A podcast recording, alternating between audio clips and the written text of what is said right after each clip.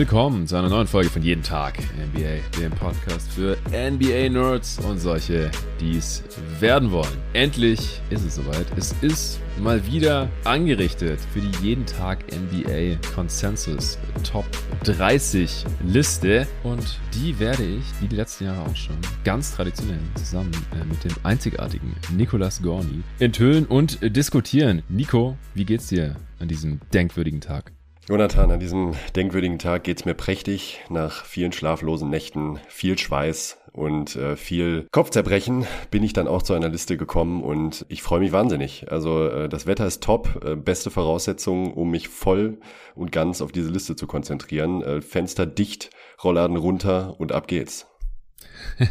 ja, zur Abwechslung sind ja mal nicht irgendwie 30, 35 oder noch mehr Grad. Es ist äh, bestes Wetter auch, äh, vor allem für dich, aber auch für mich. Einige Stunden an diesem Sonntagnachmittag über diese Liste eben zu sprechen, äh, zu diskutieren und äh, ja, das Ranking letztendlich auch zu enthüllen. Das wird nicht alles in dem heutigen Pod passieren, in der heutigen Folge. Es wird wie immer ein Dreiteiler werden. Im ersten Teil gleich sprechen wir erst kurz darüber und wir halten es diesmal wirklich ein bisschen kürzer, wie wir persönlich zu unseren Listen gekommen sind. Aber das Consensus jeden Tag NBA Ranking, das basiert natürlich nicht nur auf unseren beiden Listen, sondern auf insgesamt 20, also zehnmal so viele Dudes aus dem jeden Tag NBA Dunstkreis, sag ich jetzt mal, aus der äh, deutschen NBA Content Creator Bubble haben ihre Listen rechtzeitig eingereicht. Ich hatte bei noch mehr angefragt. Äh, teilweise waren die jetzt aber im Urlaub oder konnten oder wollten aus anderen Gründen nicht, was natürlich auch vollkommen in Ordnung ist. Ich bin sehr froh, dass ich diesmal 20 Listen bekommen habe. Das ist natürlich schon eine sehr ordentliche Sample Size, wo irgendwie einzelne Ausreißer, wenn jetzt mal jemand einen Spieler äh, viel besser oder viel schlechter als alle anderen sieht oder Gott bewahre mal einen vergessen hat oder so, dann schlägt sich das nicht gleich so kräftig im Consensus-Ranking nieder. Und da natürlich nicht immer dieselben 30 Spieler in vielleicht nur leicht abweichender Reihenfolge hier aufgeführt wurden in diesen 20 Listen, ist der Spielerpool naturgemäß ein bisschen größer. Dieses Mal umfasst er 45 Spieler. Wir werden auch über die 15 Spieler, die es dann nicht ins Top 30 Ranking reingeschafft haben, kurz sprechen. Auch das wollen wir diesmal wirklich relativ kurz halten. Bisschen länger vielleicht über die Spieler, die wir drin haben in unseren Top 30, beziehungsweise die im äh, Top 30 Ranking Ranking, Consensus Ranking gelandet sind, die wir nicht drin gesehen hätten. Wir haben vorhin schon mal reingespickelt und es sind drei Spieler jeweils bei uns. Ob das dieselben drei Spieler sind, das werden wir gleich auch erfahren. Das passiert heute. Wir gehen heute bis Platz 21 runter. Also heute werden hier auch schon, was sind das dann? 45 äh, Spiele besprochen. Also auch nicht wenig. Nicht ganz so ausführlich dann wie im nächsten Pod die Plätze 20 bis 11 und dann in Teil 3 übernächste Woche werden dann die Top 10 Spieler für die kommende Saison 2022 2023 enthüllt. Nico, Bevor du gleich hier enthüllen darfst, wie du hier vorgegangen bist, um deine Top 30 zu finden, gibt's noch kurz Werbung vom heutigen Sponsor. Der heutige Sponsor ist mal wieder Kicks.com und ist ein sehr geiler Sponsor. Ich feiere das, dass die hier am Start sind. Das ist Europas größter Basketball- und Streetwear-Versandhandel. Und was jetzt noch relativ neu ist, ihr bekommt 10% Rabatt auf alles, was auf Kicks.com noch nicht vorher reduziert ist. Kann sich also richtig lohnen. Außerdem bieten sie seit kurzem Buy Now Pay Later an. Also wenn ihr jetzt was findet und ihr habt Angst, bald gibt's eure Schuhgröße nicht mehr hier für diesen Performance Sneaker oder für dieses Jersey, ihr wollt es unbedingt haben und äh, habt jetzt aber gerade nicht die Kohle, es ist Monatsende, ihr bekommt euren Lohn oder euer Gehalt erst äh, in zwei Wochen, dann könnt ihr trotzdem schon bei Kicks bestellen und dann eben später bezahlen. Das ist kein Problem. Ansonsten gibt's immer richtig viele Aktionen. Also wenn Sachen noch nicht reduziert sind, wie gesagt, mein Code gerne nutzen, jeden minus Tag minus 10. Dabei werden das J und das T groß geschrieben, der Rest klein und 10 als 1-0 Ziffern ausgeschrieben. Auch diesen Rabattcode für die 10% äh, findet ihr in der Beschreibung dieses Pods. Aber es gibt auch immer wieder sehr coole Rabattaktionen. Schaut einfach mal vorbei auf kicks.com, k-i-c-k-z.com, kleidet euch neu ein in feinstem Baller-Stuff und supportet dabei noch ganz nebenbei jeden Tag NBA.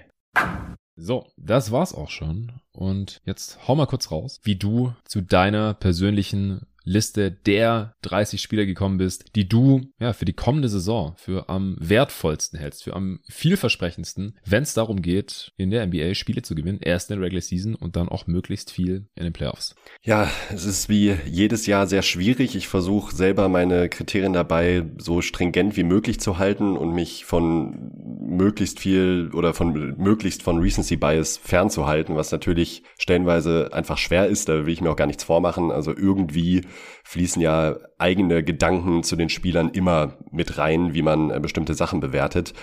Mir ist bei dieser Liste besonders wichtig gewesen, vielleicht jetzt noch mal einen Ticken wichtiger als in den letzten Jahren, dass ich das Gefühl habe, die Spieler funktionieren wirklich unabhängig von ihrem Umfeld.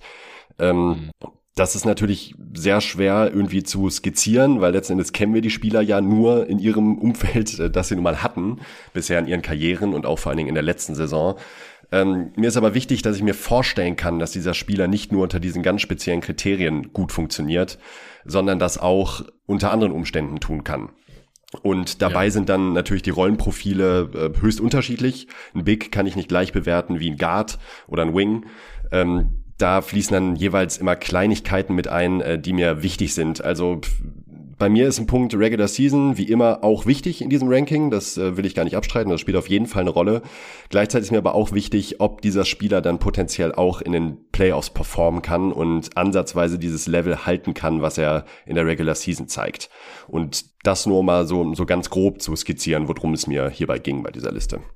Ja, das äh, klingt durchaus sinnvoll. Würde ich alles so unterschreiben. Und um es nochmal in aller Deutlichkeit zu sagen, es geht hierbei darum, so viel wie möglich in der kommenden Saison in der NBA Spiele zu gewinnen, beziehungsweise den Gegner auszuscoren, während dieser Spieler auf dem Feld ist. Das machen die Stars und Top 10, Top 20 und Top 30 Spiele diese Liga natürlich auf unterschiedlichste Art und Weise. Und wie du auch schon gerade gesagt hast, man muss ein bisschen abstrahieren. Wenn man halt versucht, so ein Ranking zu machen, dann muss man ja eine Reihenfolge finden. Also das ist wahrscheinlich den meisten auch klar, ohne länger drüber nachzudenken. Aber ich will es nochmal ganz explizit sagen. Wenn du ein Ranking machst, dann sagst du ja im Endeffekt, ich hätte lieber lieber diesen Spieler als den anderen. Und wenn du dann überlegst, wen du als nächstes nimmst, am nächsten Platz des Rankings, dann musst du ja diese Übung wieder von vorne machen, aber die Spieler, die du schon gerankt hast, die entfallen dann bei dieser Überlegung. Es ist wie wenn man so einen Spielerpool hat und dann nach und nach einen Spieler nach dem anderen aus diesem Spielerpool rauswählt. Wie, äh, was ich früher beim Sportunterricht, ja, man, man wählt die Klassenkameraden in sein Fußballteam oder so. Und wenn man sich halt dafür entschieden hat, den habe ich als liebstes an eins, äh, dann an zwei nehme ich den, an drei rein, nämlich den, bis halt irgendwann keine Spiele mehr da sind, beziehungsweise die Teams voll sind. In diesem Fall jetzt bis jeder 30 Spieler hat. Und diese Entscheidung, will ich jetzt lieber den oder den, im, im Vakuum halt möglichst. Also man sagt ja nicht, ich glaube, der wird nächste Saison in seinem Team die bessere Leistung haben. Das ist hier nicht Sinn der Übung oder nicht das Ziel, sondern wir wollen eben versuchen, die Spieler möglichst auf neutraler Basis miteinander irgendwie zu vergleichen. Das ist natürlich nie zu 100% möglich, das ist klar. Du hast gerade schon gesagt, wir kennen die Spieler nur in dem Umfeld, in dem wir sie bisher gesehen gesehen haben bei ihrem Team oder bei ihren Teams in verschiedenen Rollen vielleicht, die sich im Verlauf der Karriere vielleicht auch schon geändert haben. Und vor allem ist ja auch wichtig, dass die Spieler, um zu brillieren und nur Spieler, die halbwegs brillieren oder schon sehr viel angedeutet haben, kommen überhaupt hier in Frage für die Top 30 der Spieler. Also wir erinnern uns, es sind äh, über 500 Spieler in der NBA und äh, wir reden hier von den Top 30, also für ein bisschen mehr als den Top 10 Prozent. Diese Spieler sind halt besser als ja 85 Prozent ihrer äh, Kollegen, also quasi die die Creme de la Creme. Aber die brauchen ja trotzdem unterschiedlichste Voraussetzungen, weil so gut wie kein Spieler ist perfekt. Oder ich glaube, wir können einfach so weit gehen und sagen, es gibt gerade keinen perfekten Spieler. Jeder braucht bestimmte Skillsets neben sich, bestimmte Teammates mit bestimmten Stärken, können vielleicht auch Schwächen von Teammates ausgleichen. Und diese Teammates zu finden, das ist ja in dieser Liga unterschiedlich schwer. Das merken wir auch immer wieder, wenn wir über Free Agency sprechen, über Trades, über Teambuilding. Ja, jedes Team könnte einen extrem guten Creator gebrauchen, der für sich und seine Teammates regelmäßig hochprozentige Würfe rausholt. Aber davon gibt es in der Liga halt nicht so viele, die es auf allerhöchstem Level tun. Dann braucht jedes Team Shooting. Die Stars, die allermeisten Stars brauchen zu einem gewissen Maß einfach irgendwie Spacing um sich herum, damit sie halt da irgendwie agieren können und diese Würfe für sich oder ihre Teammates eben kreieren können. Also ohne Spacing kommt einfach keiner aus. Das äh, ist für alle Spieler ungefähr gleich. Manche brauchen ein bisschen mehr, manche ein bisschen weniger, da werden wir vielleicht auch noch drüber sprechen. Aber manche Spielertypen, die brauchen einfach ganz bestimmte Defender zum Beispiel neben sich, um halt ihre eigenen äh, Schwächen am defensiven Ende des Feldes auszugleichen. Defense ist vor allem am oberen Ende unserer Liste, dann so Richtung Top 10, Top 15 nicht mehr, nicht mehr so super wichtig, weil die Spiele, die wir da finden, haben normalerweise so ein starkes offensives Skillset und das ist einfach sehr viel wichtiger. Also Elite Offense ist in dieser Liga sehr, sehr viel schwerer zu finden. Das äh, Replacement Level ist äh, deutlich niedriger als bei sehr, sehr guter Defense. Also sehr starke Offense wiegt schwerer als sehr starke Defense zum Beispiel. Und all diese Punkte, die werden immer wieder bei uns in den Diskussionen hier auftauchen, wenn wir halt für die Spieler argumentieren, wir werden die Liste einfach anhand der Consensus-Platzierung, also des Gesamtrankings raushauen und dann immer sagen, ob wir den Spieler auch da haben oder ein bisschen höher oder ein bisschen tiefer oder vielleicht auch deutlich höher und deutlich tiefer. Wir werden sehen, wir werden vielleicht nochmal kurz Bezug nehmen auf äh, unser Ranking letztes Jahr und äh, vielleicht auch nochmal das Gesamtranking letztes Jahr. Da gab es auf jeden Fall einige Veränderungen äh, bei allen der gerade angesprochenen Rankings, also sowohl in meinem eigenen sind neue Spiele dazugekommen, alte sind rausgeflogen und auch im Gesamtranking hat sich da nochmal einiges getan. Und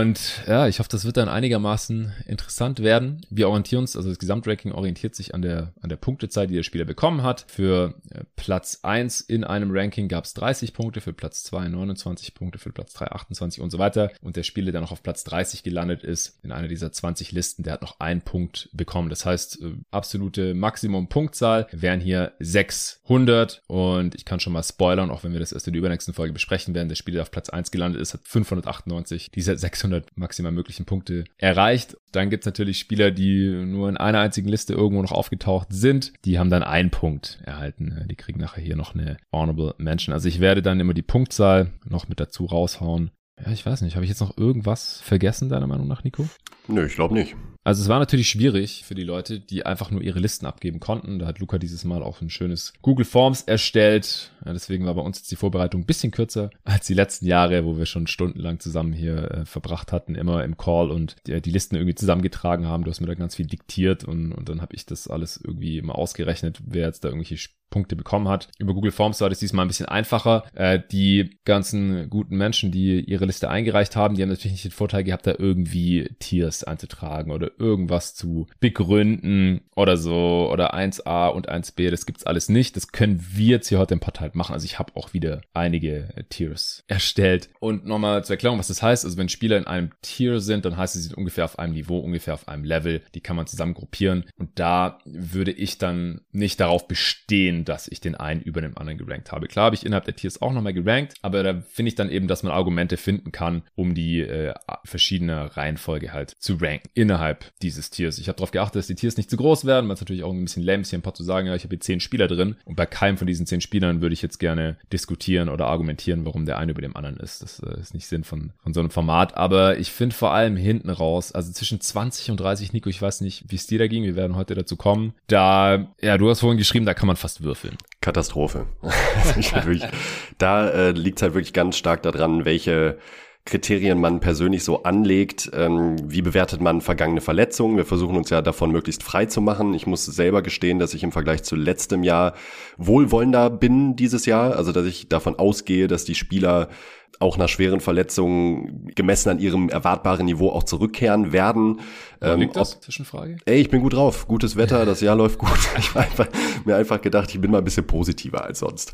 Okay. Ich finde, man kann eine rationale Erklärung auch dafür finden. Weil, um uns mal hier ein paar Namen zu nennen, äh, Jamal Murray, seine Verletzung ist jetzt anderthalb Jahre her. Ja, da kann man jetzt auch davon ausgehen, dass der wieder relativ fit ist mittlerweile. Kawhi Leonard hat eine ganze Regular Season ausgesetzt. Zion Williamson, eine ganze Regular Season ausgesetzt. Also, wenn die jetzt zurückkommen, dann würde ich halt auch davon ausgehen, dass die mittlerweile wieder recht fit sind. Und wir haben zum Glück ansonsten eigentlich gerade keine Stars, die jetzt schwer verletzt sind. Chris Middleton hatte neulich noch eine OP an seinem Handgelenk. Davor Playoffs hatte Knieprobleme gehabt. Äh, Zach Levine hatte Knieprobleme zum Ende der letzten Saison. Aber das sind, glaube ich, Klar. alles Sachen, die, die mittlerweile wieder ausgeheilt sein dürften. Ich hoffe es zumindest, gerade im Fall von Hawaii.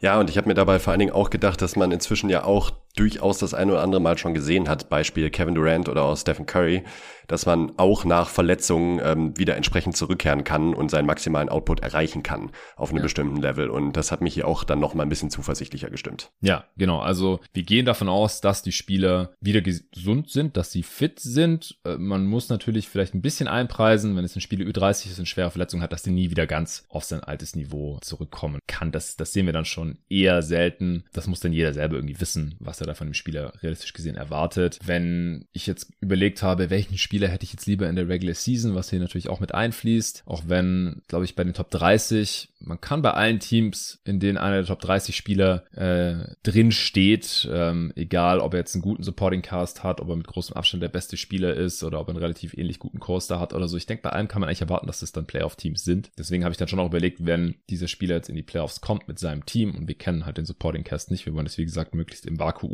äh, bewerten, ob man da äh, dann von einem durchschnittlichen Supporting Cast ausgeht oder von einem, von einem eher guten. Auch das habe ich jetzt jedem eigentlich selbst überlassen, habe ich einem keine Vorschriften gemacht. Ähm, soll jeder selber schauen, wie er die Spieler halt irgendwie am besten miteinander vergleicht. Äh, letztes Jahr hatte ich ja noch geschrieben, man soll möglichst den, um den Titel mitspielen, aber ist halt realistisch gesehen, ab einem gewissen Punkt äh, einfach nicht mehr möglich dann mit einem Spieler, den man da pickt, irgendwann außerhalb der Top 15 oder sowas, mal ganz grob. Das werden wir dann im Pod vielleicht auch noch besprechen, wo wir den Cut sehen, dass es schwierig wäre, mit diesem Spieler dann als, als besten Spieler äh, um den Titel mitzuspielen. Aber worauf ich eigentlich hinaus wollte ist, bei dem einen oder anderen Spieler muss man dann schon ein bisschen auch einpreisen, dass er nicht 82 Spiele in der Regular Season machen wird. Aber wie gesagt, wir gehen einfach davon aus, dass der Spieler sich, äh, wenn er gerade eine schwere Verletzung hat äh, oder länger nicht gespielt hat, davon erholt und dann eben auf einem erwartbaren Niveau die Saison absolvieren wird und sich halt jetzt auch nochmal gerade nochmal eine schwere Verletzung zuzieht. Also das Ranking, und es gibt ja viele Rankings mittlerweile auch auf Social Media, jeden zweiten Tag kommen irgendwelche Rankings unter. Was mich bei den allermeisten Rankings stört, ist, dass da gar nicht genau dran steht, was dieses Ranking, diese Top 10, Top 15, Top 50, Top 100 überhaupt abbilden soll. Ja, also es ist hier nicht wie bei einer Redraft, dass wir überlegen, welchen, um welchen Spieler wollen wir hier aufbauen, welchen Spieler wollen wir für die restliche Karriere oder für seinen Rookie-Contract oder irgendwie sowas in der Art. Es ist kein Future-Ranking,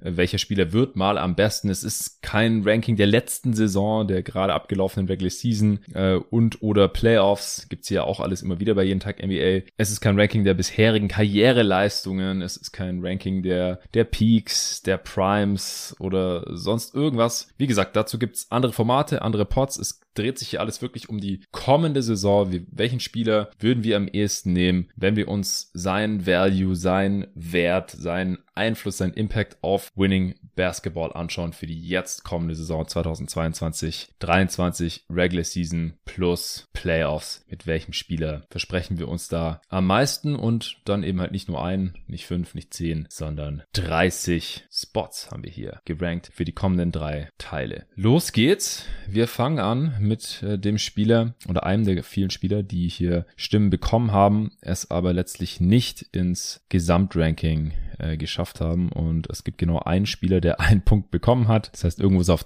Platz 30 gelandet und sonst nirgends. Und das ist äh, Scotty Barnes, der amtierende Rookie of the Year. Hast du irgendwie über den nachgedacht? Wie weit hast du abgerankt? Ähm, wahrscheinlich mm. bis genau Platz 30, oder? Richtig. Ich hatte dann halt noch ein paar im Dunstkreis für den 30. Äh, aber dann habe ich es auch dabei belassen. Das war anstrengend genug.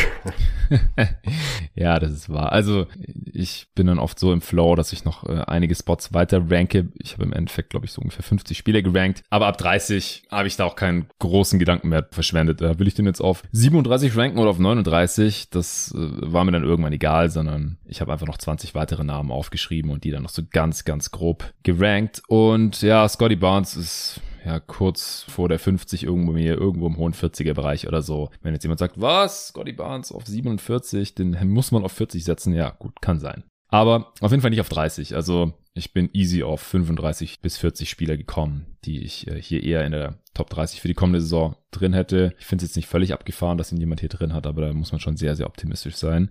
Äh, direkt einen Platz drüber mit zwei Punkten im Gesamtranking. Äh, nächste Honorable Mention hier, Fred Van Vliet, sein Teammate bei den Toronto Raptors. Ich habe ihn auch nicht in meiner Top 30, aber ich habe ihn tatsächlich auf 31 stehen. Mhm. Also kann ich sehr gut nachvollziehen. Ich habe wirklich drüber nachgedacht, ob ich ihn in die Top 30 ranpacke. Okay, ich nicht. Du ähm, gar nicht.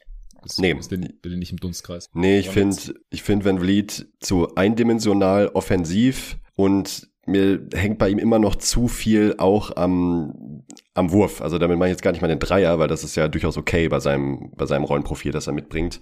Aber auch die langen Zweier, da, ich tue mich bei diesen, bei dieser Art Spieler immer wahnsinnig schwer, wenn, weil wenn der mal nicht so gut fällt, dann sieht's halt direkt deutlich düsterer aus. Und ähm, ich habe auch jetzt in diesen Playoffs das Gefühl gehabt, dass man ihn schon relativ gut einschränken kann in, in dieser Hinsicht. Und dann fehlen ihm halt auch die offensiven Optionen, um da irgendwie zu kontern. Ja, kann ich voll nachvollziehen. Deswegen ist er bei mir letztendlich auch nicht drin gelandet. Einfach Playoffs habe ich schon Fragezeichen, wenn er halt einer der Leistungsträger ist. Und ich, also, wir haben es ja vorhin gesagt, wenn man dann davon ausgehen muss, ja gut, er ist vielleicht nur der zweite oder drittbeste Spieler in meinem Team, ja, dann hat er für mich halt nichts in der Top 30 zu suchen. Also damit er halt sein Potenzial entfalten kann. Und letztes Jahr bei den Raptors, da hatte er ja mit äh, Siakam noch einen Spieler gehabt, der es dann All-NBA-Team geschafft hat und dann halt noch äh, Rookie of the Year, OG Ananobi, noch viele andere Spieler, die äh, ziemlich einen Value haben hier in der Liga, nicht in der Top 30 gelandet sind, aber ich glaube auch, er braucht halt ein gewisses Umfeld, damit halt seine, seine Schwächen, die in erster Linie daher rühren, dass er relativ kurz ist und dann halt innerhalb der Dreilinie, gerade in den Playoffs gegen stärkere Defenses, gegen längere Defender, nicht mehr der äh, Creator und effiziente Scorer sein kann. Aber ich finde, dass er schon ein sehr, sehr wertvolles äh, Skillset auf jeden Fall hat, jetzt gerade für die kommende Saison. Deswegen kann ich verstehen, dass er hier noch ein paar Pünktchen bekommen hat.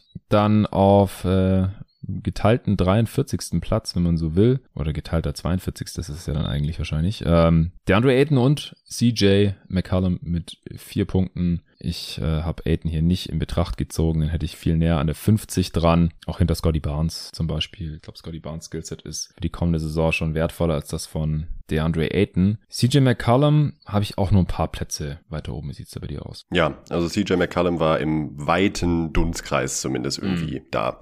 Ich mag sein Skillset auch für, auch für die Playoffs. Da sagt man jetzt, warum wenn Vliet nicht, aber McCollum ja. Ähm, ich mag bei McCallum die Verlässlichkeit als Tough Shotmaker, die er jetzt ja auch äh, bewiesenermaßen auch äh, nicht nur neben Lillard gezeigt hat, sondern auch in vielen Playoff-Settings in seiner Karriere schon. Und ähm, das finde ich einfach einen sehr, sehr, sehr wertvollen Skill, den er da mitbringt. Ähm, und dazu ist er auch ein relativ okayer Playmaker dann, äh, um das zu ergänzen, was wiederum andere nicht mitbringen.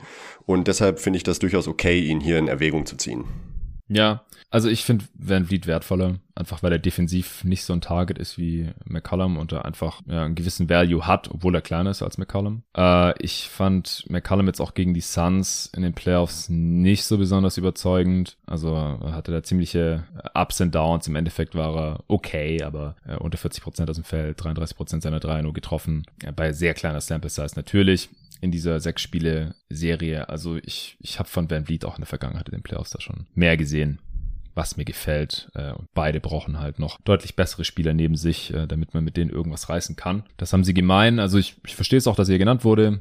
Ich bin auch irgendwo im 40er-Bereich, aber wie gesagt, Van Vliet hätte ich persönlich über ihm und ja, Aiton ist, ist einfach ein sehr abhängiger Spielertyp und an beiden Enden des äh, Feldes leider nicht dominant genug, um ihn hier irgendwie in Betracht zu ziehen. Jaron Jackson Jr. hätte ich da eine ähnlichen Kategorie für die kommende Saison noch. Mhm. Selbst wenn man jetzt davon ausgeht, dass er fit wäre äh, zum Saisonstart, was sehr, sehr unwahrscheinlich ist, aber das ist ja hier nun mal Teil der Übung. Der hat fünf Punkte bekommen und ist damit auf Platz 41 ja, hat auch nur einer drin gehabt, eben hoch genug, um ihm fünf Punkte zu bescheren. Bei Aiden übrigens genauso. Ja, Jackson kann ich an der Stelle auch tatsächlich einfach nicht nachvollziehen, aus gesagten Gründen von dir.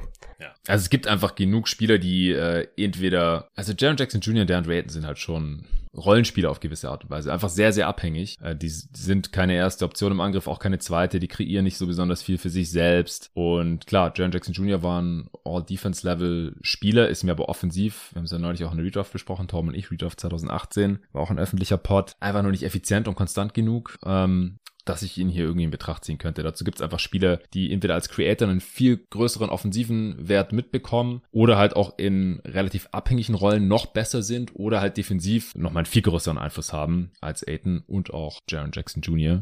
Von daher, ja. ja, kann ich auch nicht ganz nachvollziehen, aber gut. Äh, an der Stelle hier will ich nicht allzu sehr kritisieren. Äh, wir sind hier irgendwo noch in den 40ern und da, äh, ja, kann, es kann in den Top 30 schon mal auch so ein Spieler irgendwie reinrutschen, aber ich, ich finde halt, dass es schon 35 deutlich würdigere Kandidaten gegeben hätte. Wenn nicht 40, dann äh, Clay Thompson haben wir noch einen Spot weiter vorne mit sieben Punkten insgesamt. Macht hier sein, äh, sein Comeback in dieser Liste. Ich glaube, vor zwei Jahren hat er auch ein paar Votes bekommen, denn da war er noch nicht so lange verletzt gewesen und wie gesagt, für die Übung sind wir halt von einem gesunden Clay ausgegangen. Mittlerweile haben wir ja wieder in der Regular Season Season was von ihm gesehen und auch im den Playoffs natürlich beim Championship Run und ich glaube, es ist klar geworden, er ist nicht mehr der Alte. Hast du über ihn nachgedacht? Nö.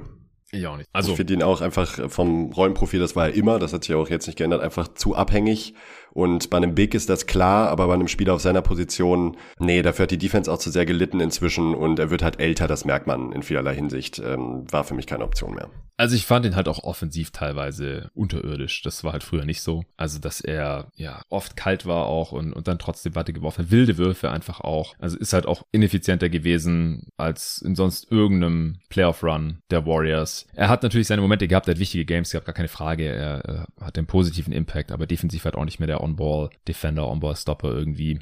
Deswegen war der äh, für mich jetzt auch nicht wirklich eine Option für die Top 30. Ich habe den auch irgendwo in den 40ern gerankt. Darüber kommt dann Evan Mobley. Das müsste schon Platz 40 sein, wenn mich gar nicht alles täuscht. Nee, 39 sind wir schon. Evan Mobley von den äh, Cleveland Cavaliers mit neun Gesamtpunkten. Über den habe ich tatsächlich kurz nachgedacht. Mm, ich auch. Der ist mir auch mal kurz. Also grundsätzlich, weil ich ihn einfach auch geil finde als Spieler, muss ich ganz klar so sagen. Ja. Ähm, ich gehe auch davon aus, dass er einen weiteren Sprung machen wird ähm, in der nächsten Saison. Den muss er aber eben auch machen. Und da gibt's halt andere Spieler, wo ich noch mehr davon ausgehe, dass, äh, oder wo sie schon gezeigt haben, dass die Kurve nach oben geht. Das tut er auch, aber er hat nun mal nur eine Saison bisher gezeigt. Und ich tue mich hier wahnsinnig schwer, wenn ich jetzt hier nicht gerade so ein Generational Übertalent habe.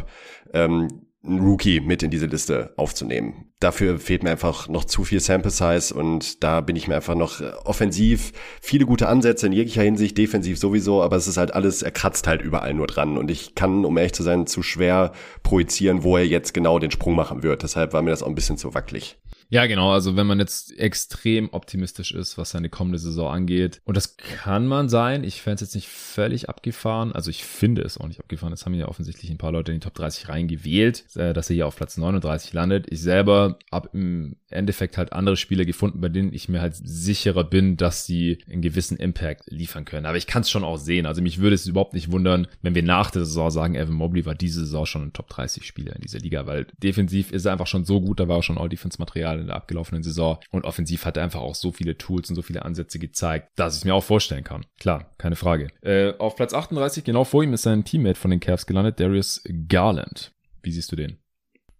Auch ein bisschen skeptisch. Also auch, also bei ihm kann ich schon irgendwie vor, kann, kann ich schon nachvollziehen, dass er sich hier im Dunstkreis bewegt, gerade auch wenn wir gucken, was jetzt so kommt in den, an den nächsten Picks, die wir gleich besprechen werden. Ähm, er ist mir aber auch, das ist ein ähnlicher Punkt wie bei Van Vliet, äh, er trifft halt sehr gut aus der Midrange und da bin ich halt immer, ich mag diese Art Spielertyp halt nicht, weil ich das einfach zu unverlässlich finde, so als, als, als Skill-Paket. Ähm, er hat eine super Saison gespielt. Äh, wir haben, wir haben ihn, glaube ich, auch mal beim, im, im Zuge der All-Star und All-NBA-Votes besprochen.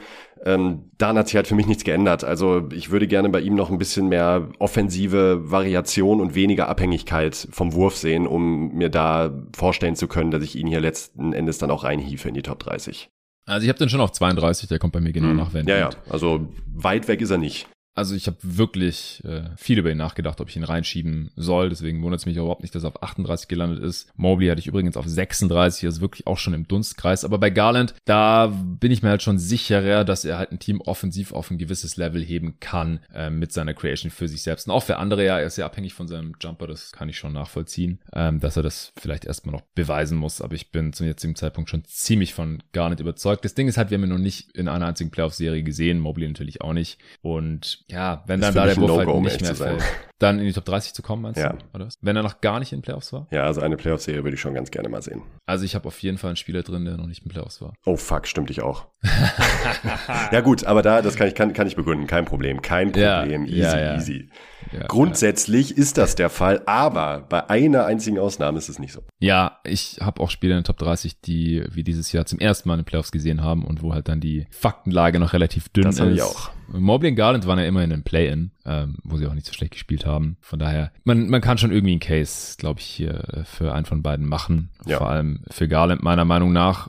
Aber äh, bei mir hat es jetzt auch nicht reingeschafft. Wir kommen zum nächsten Spieler, da ist äh, Jamal Murray auf Platz 37. Den habe ich auch so in der Region ungefähr. Ist auch schon ein Spieler, der es in die Top 30 reingeschafft hat in den vergangenen Jahren. Wir haben ihn jetzt halt einfach anderthalb Jahre kein Basketball mehr spielen sehen. Er wird wahrscheinlich nicht ganz der Alte werden.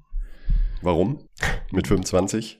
Ja, ja, Kreuzbandriss ich glaube, so 100% derselbe Spieler ist man danach nicht. Man kommt, kann sehr nah rankommen. Ich meine, früher war das ja schon fast ein Todesurteil für die Karriere. Äh, aber so ist es nicht mehr. Klar, ich glaube, er kann ein besserer Spieler werden, als wir vorher, als er vorher schon mal war. Aber das ähm, hat dann wahrscheinlich keine physischen Gründe, sondern halt irgendwelche Skills, die halt noch äh, seinem Game hinzufügt. Äh, Richtung Prime, gar keine Frage. Aber es liegt halt auch daran, dass, also er es jetzt bei mir auch nicht in den Top 30 reingeschafft hat und natürlich offensichtlich auch nicht in die äh, Consensus Top 30, dass es viele andere Spieler gibt, die auf einem ähnlichen Niveau sind äh, oder letztes schon auf einem ähnlichen Niveau agiert haben äh, und wo ein ähnlicher Value halt zu erwarten ist und die man halt in den letzten anderthalb Jahren auch spielen sehen. Ja, okay, nach der Perspektive kann ich es verstehen. Ich habe ihn drin in der Top 30 und ich oh. bleibe auch ein Murray Believer, äh, okay. bis er das Gegenteil beweist. Das war Wo letztes Jahr genau? auch schon so. Ich habe ihn auf 26. Wow. Ähm, wow. Ich, glaub, ich okay. glaube sogar letztes Jahr, äh, lass mich einmal ganz kurz checken, hatte ich ihn sogar noch in der Top, nee, letztes 21. Jahr auf 21, ja, ja. ja.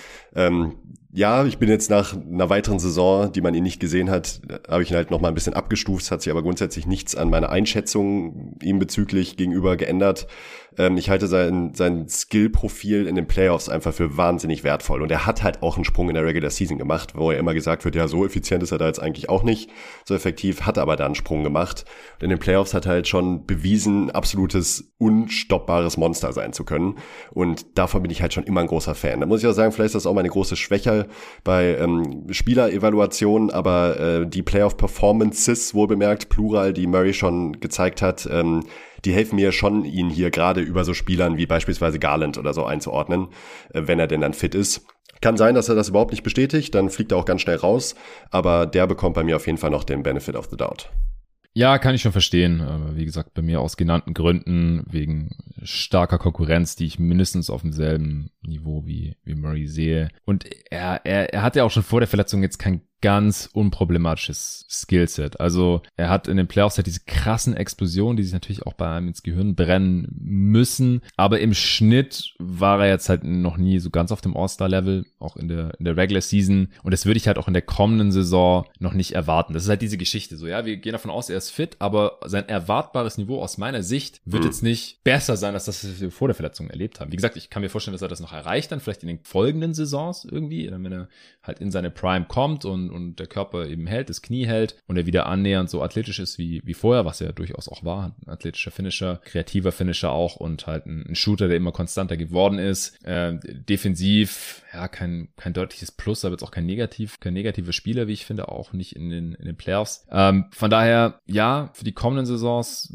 bin ich da auch noch relativ optimistisch, aber jetzt für die 2022er, 23er, da habe ich schon noch genug, mehr als genug andere Dudes gefunden. Also bei mir ist er auf 37 gelandet. Mhm.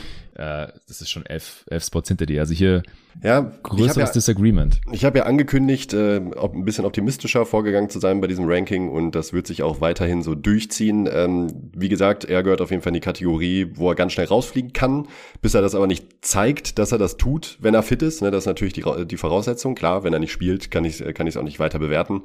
Ähm, da gehe ich nur von den vorhergebrachten Leistungen aus. Ähm, wenn er das nicht zeigt, dann fliegt er schnell raus. Andererseits traue ich ihm das halt durchaus zu, dass er mindestens dieses Level wieder erreichen kann. Und dann wird er für mich aus meiner Perspektive diesen Platz schon rechtfertigen können. Ich hoffe es einfach sehr.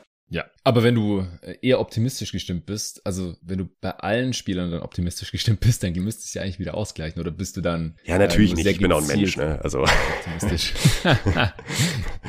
also sagen wir mal so, wenn jetzt ähm, Spieler ohne wirklich nachvollziehbarem Grund wie einer schweren Verletzung oder sonstigen äh, eine krasse Tendenz nach unten gezeigt haben im letzten Jahr oder das vielleicht sogar schon seit ein, zwei Jahren tun, dann bin ich da jetzt nicht zwingend optimistisch, dass sie auf einmal wieder wie vor drei Jahren spielen. So. Ja wir, wir werden es dann im Einzelfall ja sehen und, und gegebenenfalls diskutieren. Äh, schließen wir mal langsam hier die Honorable Mentions ab. Auf Platz 36 haben wir Draymond Green, mal wieder äh, Champion geworden. Ich habe den auf 34. Sein Skillset ist ohne Zweifel sehr wertvoll, aber er ist halt auch sehr abhängig davon, dass er genug Scoring um sich herum hat, weil das kann er so einfach nicht besorgen. Er braucht Leute, die sich Offball gut bewegen können und in Transition, damit er die mit seinen Pässen füttern kann. Defensiv war er, bis er sich in der Regular Season verletzt hat, auf Defensive Player of the Year Level. Auch das hat auf jeden Fall seinen Wert. Aber unterm Strich habe ich hier halt andere Spieler, deren Skillset nicht so abhängig von den Mitspielern ist, damit man halt einen äh, großen positiven Impact ein Playoff-Team hat. Ja, damit, dabei kann man es eigentlich auch schon fast belassen. Also Draymond Green im Vakuum funktioniert für mich halt irgendwie gar nicht im Kopf.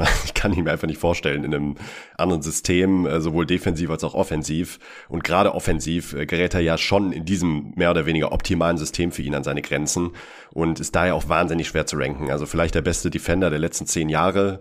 Ähm, trotzdem, ja, weiterer Dunstkreis, Top 30 sehe ich ein. Ähm, weiter vorne finde ich ihn einfach viel, viel, viel zu abhängig, um ihn da irgendwie ja. höher schieben zu können.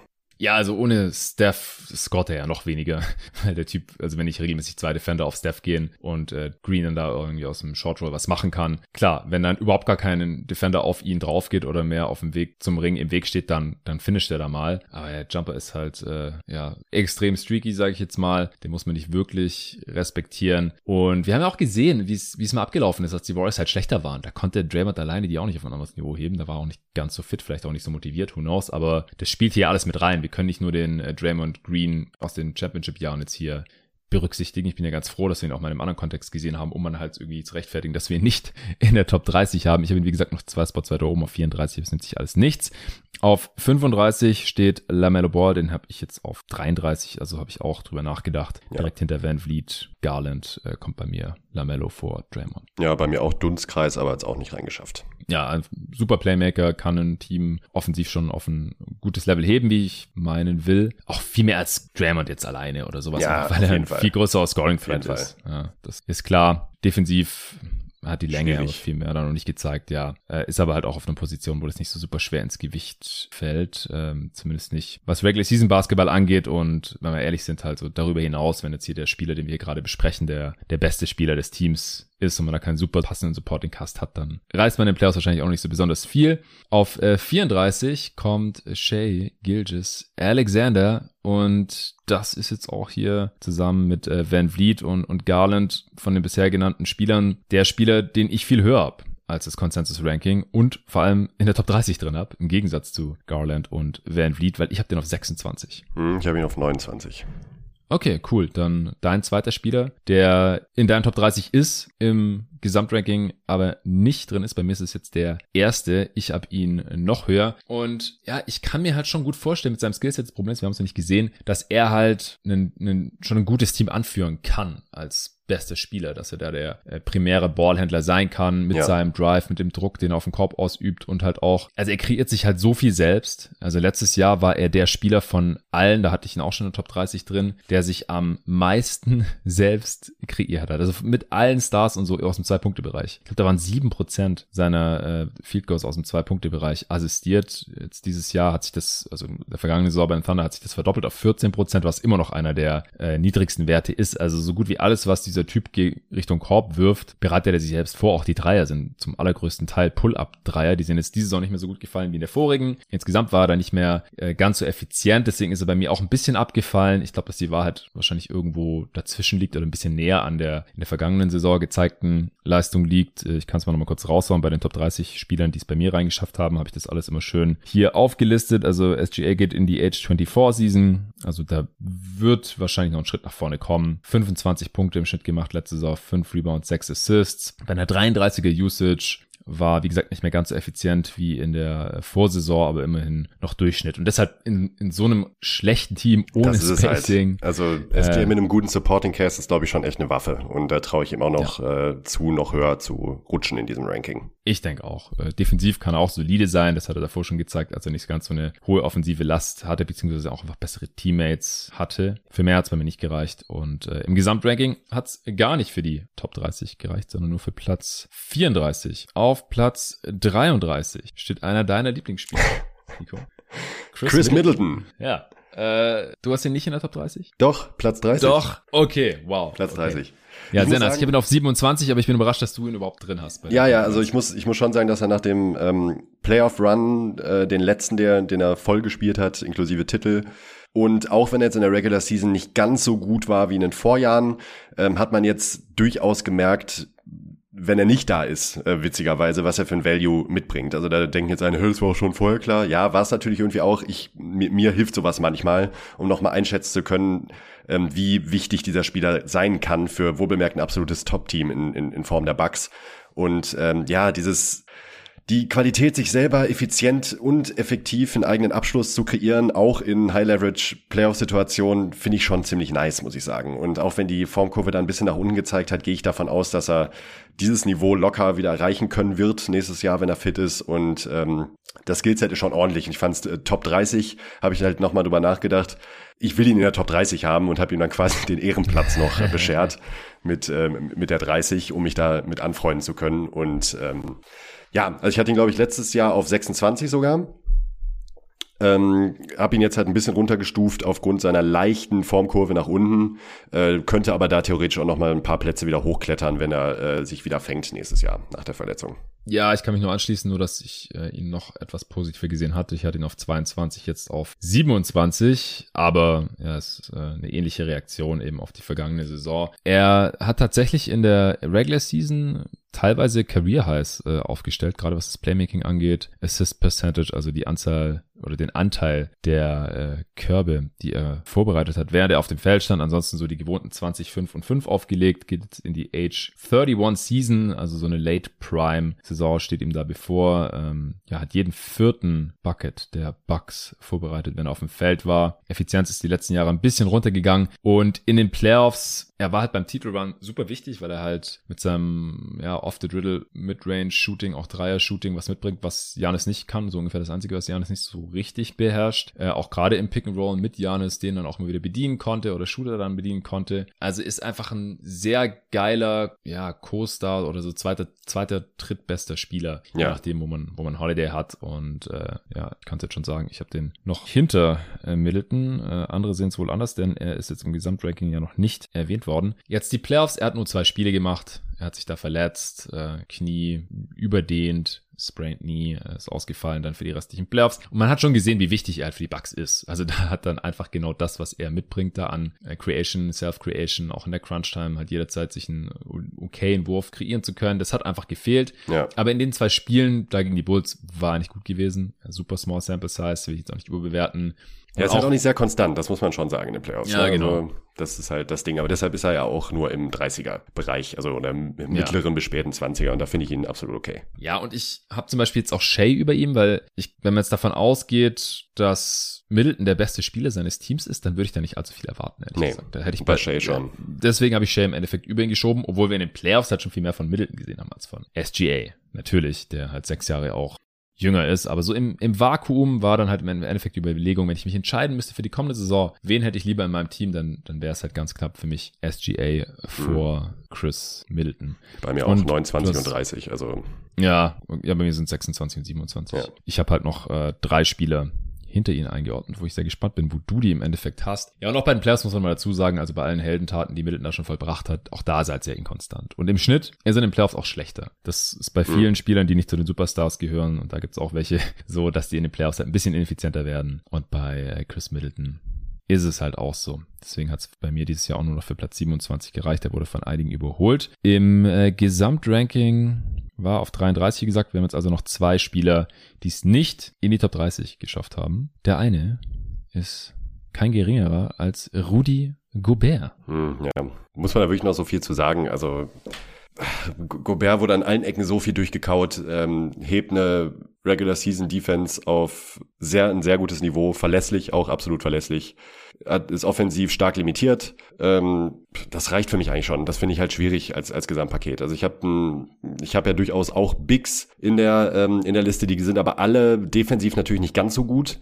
Ähm, dafür aber dann offensiv so viel besser, dass ich mir das dann deutlich eher erklären konnte. Und Gobert ist für mhm. mich einfach so, mit Gobert als besten Spieler, was reichst du da? Das hört sich immer so hart an, aber also da muss halt so viel im Supporting Cast dann richtig sein, dass es da gut aussieht. Das betrifft natürlich viele Spieler, die hier so in der also kein, also ich glaube, fast kein Spieler, den ich hier zwischen 30 und 20 habe, der würde ich zutrauen, als bester Spieler eine Championship zu gewinnen, um mich jetzt nee. mal weit aus dem Fenster zu lehnen, aber nein.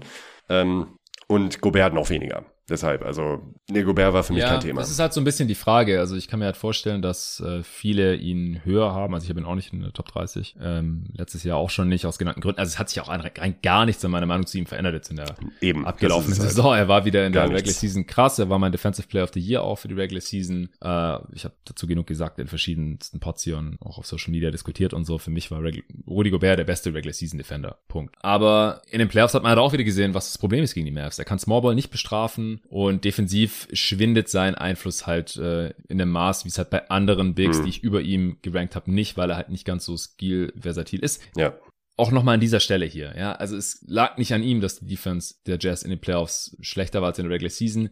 Äh, es liegt halt, lag in erster Linie daran, dass die Perimeter Defender dann noch viel gnadenloser attackiert waren und dass halt äh, Dudes wie Donovan Mitchell das Verteidigen quasi eingestellt haben oder Spieler wie Bogdanovic oder Conley halt einfach nicht besser verteidigen können, weil sie alt sind oder nicht so schnell sind oder einfach noch nie besonders gute Defender waren. Jetzt im Fall von ähm, Bogdanovic, Conley war früher ein guter Defender, aber es ist halt ein kleiner Guard, der Mitte 30 ist, so, da, da geht dann halt irgendwann nichts mehr, warum Mitchell nicht besser verteidigt. Keine Ahnung, Clarkson war auch noch nie ein guter Defender, so und was soll Gobert dann da alleine machen, ja.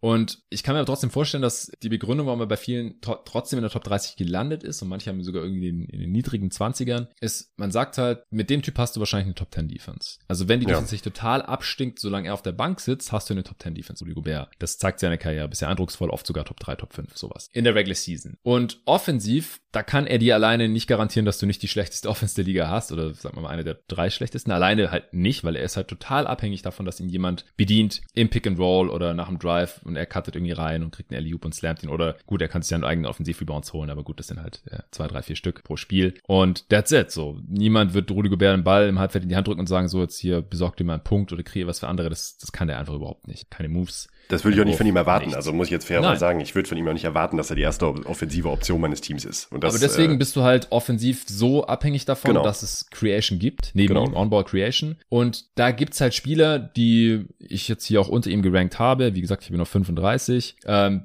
die das erledigen können. Da würde ich sagen, wenn der Spieler jetzt mit Rudy Gobert hier ständig das Pick and Roll läuft, dann haben die vielleicht eine durchschnittliche Offense und eine Top 10 Defense und dann bist du in den Playoffs halt. Und daran hat Rudy Gobert wahrscheinlich dann den größten Anteil. Also so kann man halt schon irgendwie einen Case draus basteln, aber ich habe halt trotzdem diese ganzen Spiele hier gefunden, wo ich nicht so sehr abhängig davon bin, dass es offensiv funktioniert. Ja, also das ist halt auch wieder so, da ist mir die offensive Creation lieber, die ist, die ist halt Ja. dann wertvoller. Und in den Playoffs habe ich dann auch trotzdem in, mit vielen von den Spielern, die ich jetzt vorhin gerankt habe, wahrscheinlich sogar bei allen, ein besseres Gefühl, dass der Spieler einen großen Impact darauf haben kann, wenigstens eine Playoff-Runde zu gewinnen. Weil bei Gobert ist es halt auch immer sehr, sehr Matchup-abhängig dann, wie sein Impact halt aussieht. Also ist halt von seinen Mitspielern abhängig, vom Matchup abhängig, wie weit du wirklich mit ihm kommst. Ja, außer dass du halt eine sehr gute Defense haben wirst in der Regular Season. Und das war mir dann im Endeffekt halt doch bisschen zu wenig, weil wir für diese Übung, damit man das halt so abstrakt wie möglich, so sehr im, im Vakuum wie möglich bewerten kann, die Spiele miteinander vergleichen kann, haben wir ja gesagt, wir wissen nicht, wie das Team drumherum aussieht. Und man sagt, hey, wir haben hier einen tollen Pick-and-Roll-Spieler neben Rudy Gobert und einen Haufen Shooting und die können auch noch alle einigermaßen den Mann vor sich halten. Ja, dann hast du direkt ein 55-Siege-Team, genauso wie in, wie in Utah. Aber wenn du diese Spieletypen neben Gobert hast, dann ist er halt sehr wahrscheinlich auch nicht der beste Spieler von denen, sondern halt Nee. jemand, der schießen kann, passen kann, werfen kann und auch verteidigen kann. Das ist halt quasi ein besserer Donovan Mitchell und das ist dann halt ein Top 15, Top 10 Spieler, je nachdem. Und äh, deswegen ist Gobert bei mir auf 35 gelandet, äh, im Gesamtranking auf 32 und auf 31. Da habe ich jetzt nochmal einen Spieler, der hat es bei mir reingeschafft und das ist äh, Brandon Ingram. Ja, bei mir hat das nicht reingeschafft. Ähm, diese eine Playoff-Serie jetzt war sehr, sehr gut. Ja. Ich weiß nicht, ob ich ihn deshalb jetzt schon anders bewerten möchte, als ich es vorher getan habe. Ähm, er, hat, er hat einen Sprung gemacht. Ich fand ihn auch in der Regular Season wirklich ordentlich letztes Jahr. Mir gefällt sein Decision-Making immer noch nicht so gut. Defensiv finde ich ihn auch schwierig. Ich finde ihn einfach, also ich muss ganz ehrlich sagen, Brandon Ingram ist für mich einer der am schwersten zu bewerteten, bewertendsten Spieler immer noch. Ich will da einfach immer noch ein bisschen was sehen. Ich tue mich bei ihm super, super schwer. Ich weiß gar nicht, warum das bei ihm so extrem ist, aber ähm, irgendwas fehlt mir da noch. Ich kann es gar nicht so genau in, in Worte fassen. Ähm, aber irgendwo fehlt mir da noch der, der letzte Kick, um zu sagen, okay, jetzt ist er ein klarer Top 30 Spieler. Du hast ihn drin und dann wahrscheinlich auch relativ hoch, vermute ich, so wie du es gerade angedeutet hast.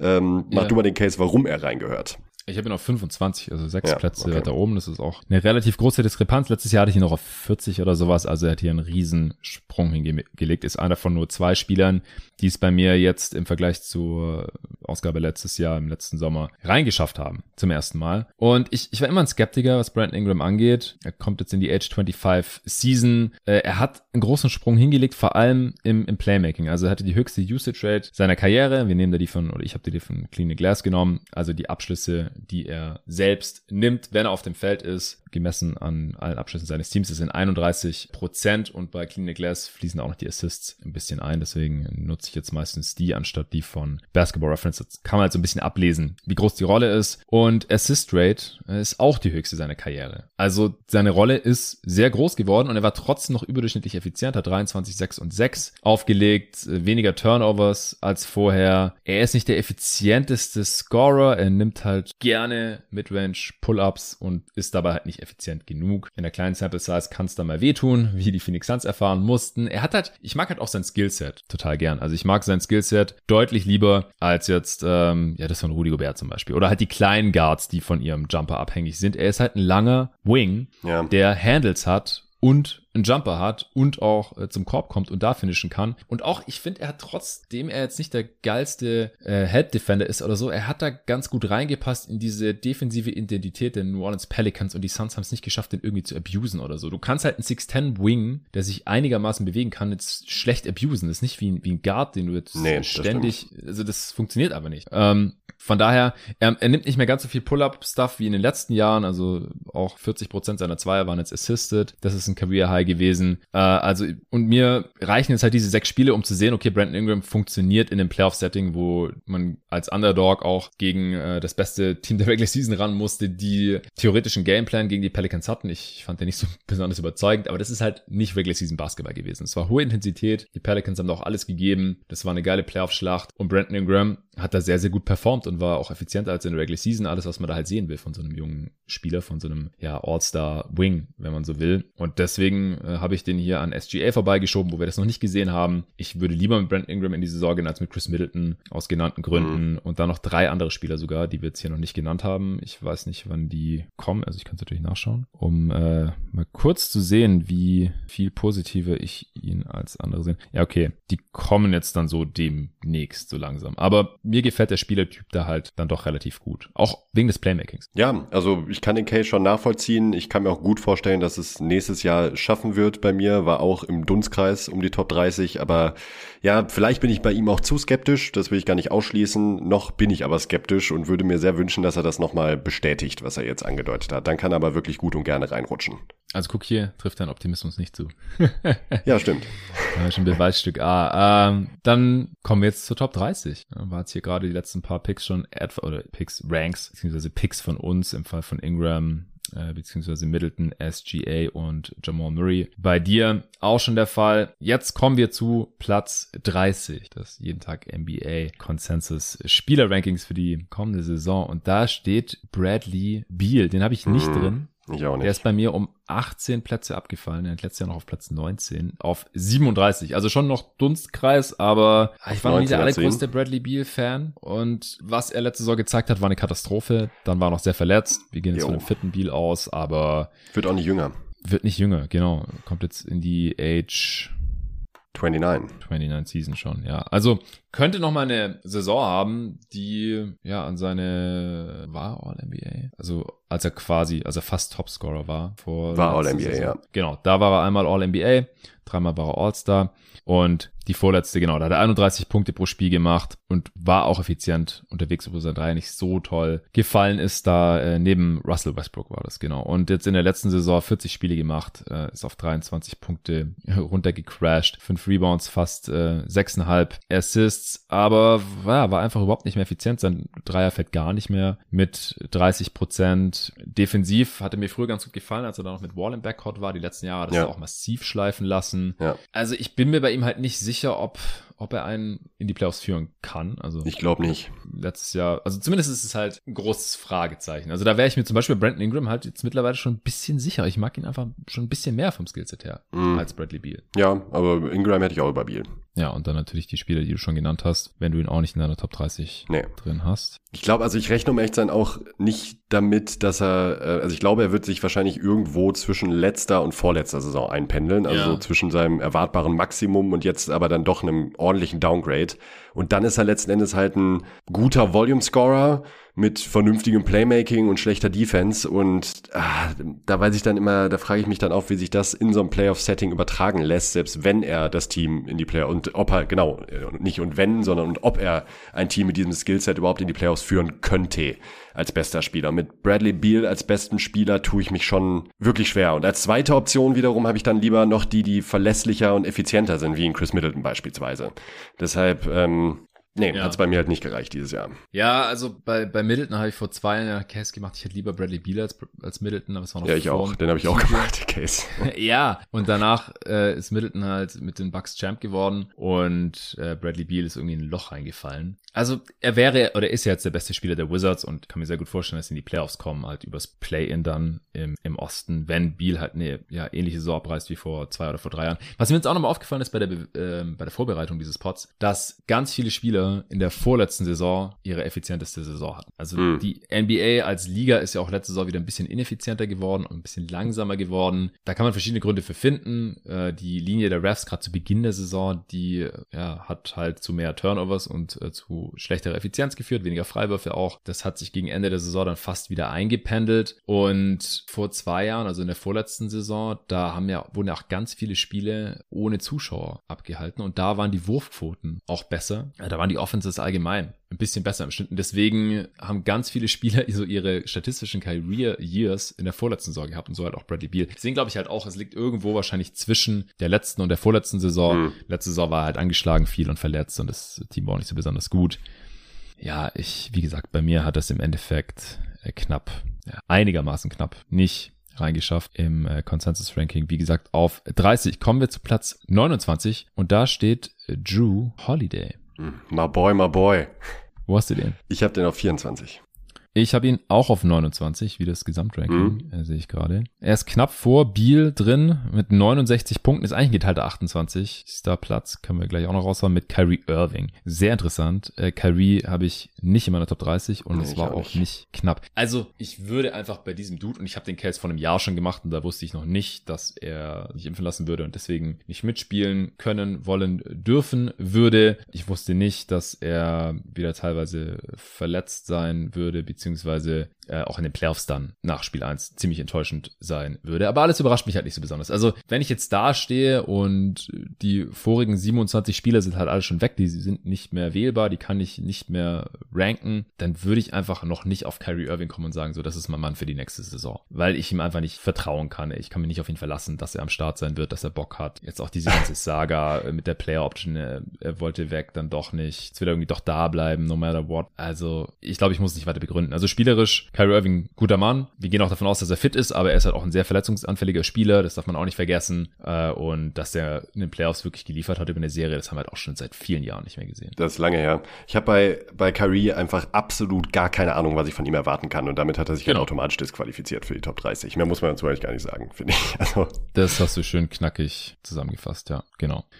Ja, bei Ingram war es übrigens knapp, sehe ich gerade. Der hat 64 Gesamtpunkte bekommen. Beal hat es mit 67 reingeschafft. Also wenn da noch irgendwer, äh, jemand Ingram drei Punkte gegeben hätte oder so, wäre das Gleichstand gewesen. Da war, danach war dann ein größerer Drop-off zu Gobert mit 51 Punkten, der punktgleich war mit Middleton. Beide 51, SGA 49 und dann riesiger Drop-off zu Lamello mit 19 Punkten, wen das interessiert. Aber kommen wir zurück zu äh, Drew Holiday. Wo hast du denn auf 24? 24, ja. Bei Drew teilen sich ja schon so ein bisschen die, spalten sich die Geister Meister. Schon seit längerer Zeit auch ist er oder Middleton der zweitwichtigste Spieler der Bucks. Und da kann man dann, glaube ich, ganz, das kann man eigentlich sehr leicht festmachen, woran man das, woran man das festmacht, wenn man jetzt äh, höher gewichtet, ähm, bei, wenn einem eben diese Self-Creation auch in Klatsch-Situationen und wenn die Defensiven tighter werden, wichtiger ist, dann nimmt man Middleton. Wenn einem das nicht wichtiger ist, dann nimmt man wie in meinem Fall Holiday. Ähm, ich finde, Holiday ist einer dieser wenigen Spieler heutzutage noch, dem man, dessen Value man sehr, sehr schwer messen kann.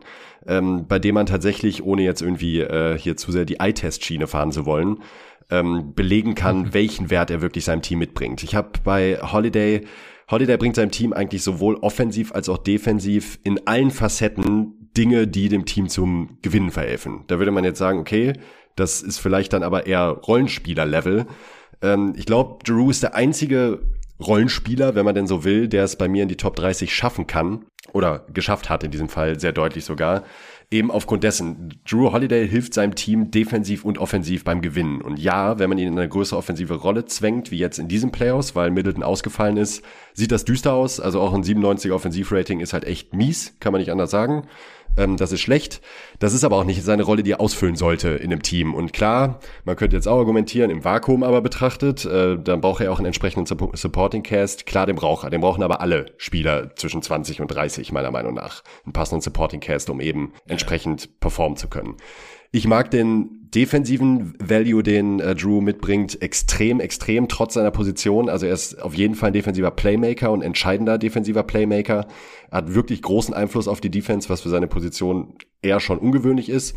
Hat man in den Playoffs jetzt auch wieder gesehen, wohl bemerkt.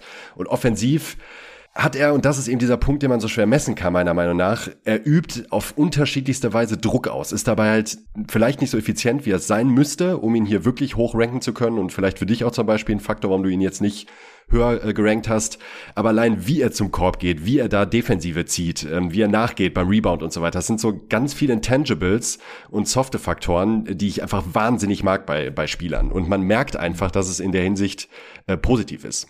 Das ist mein kleiner Take zu Drew Holiday.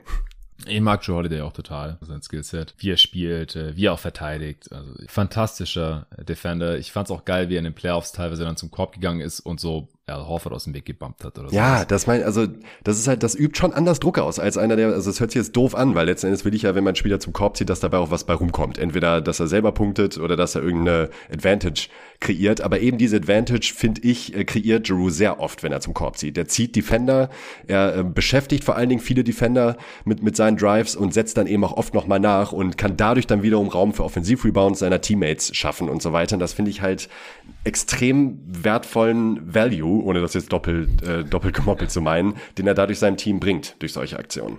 Es ist halt trotzdem oft wild gewesen. Also das Ding ist, ich habe ihn nur auf 29, weil damit er wirklich diesen Einfluss hat auf die Offense, den du hier beschreibst, da darf seine Rolle halt nicht zu groß sein. Also wahrscheinlich darf halt nur der drittbeste Spieler Auf jeden Fall, ja, sein. das denke ich auch. Das denk genau. Ich auch. Und das reicht dann für mich halt gerade noch hier so knapp in die Top 30 rein. Also ich glaube, Holiday ist halt so ein Spieler, wenn das dein bester Spieler ist, dann kommst du halt relativ wahrscheinlich in die Playoffs. Das reicht dann halt einfach nicht. Er kann, du brauchst jemanden, der deutlich mehr Punkte macht als er zum Beispiel. Ähm, er macht halt seine 18, 19 Punkte pro Spiel, mehr ist da nicht drin. Und wenn er der zweitbeste Spieler ist, das haben wir jetzt halt gesehen teilweise, also gerade halt in den Playoffs. Ich meine, er hat Janis drin und ohne irgendwas zu spoilern, der wird sehr weit oben in dieser Liste hier landen. Der ist super dominant, der macht locker 30 Punkte im Schnitt. Und trotzdem war die Rolle, die danach dann kommt für Holiday, die war noch zu groß.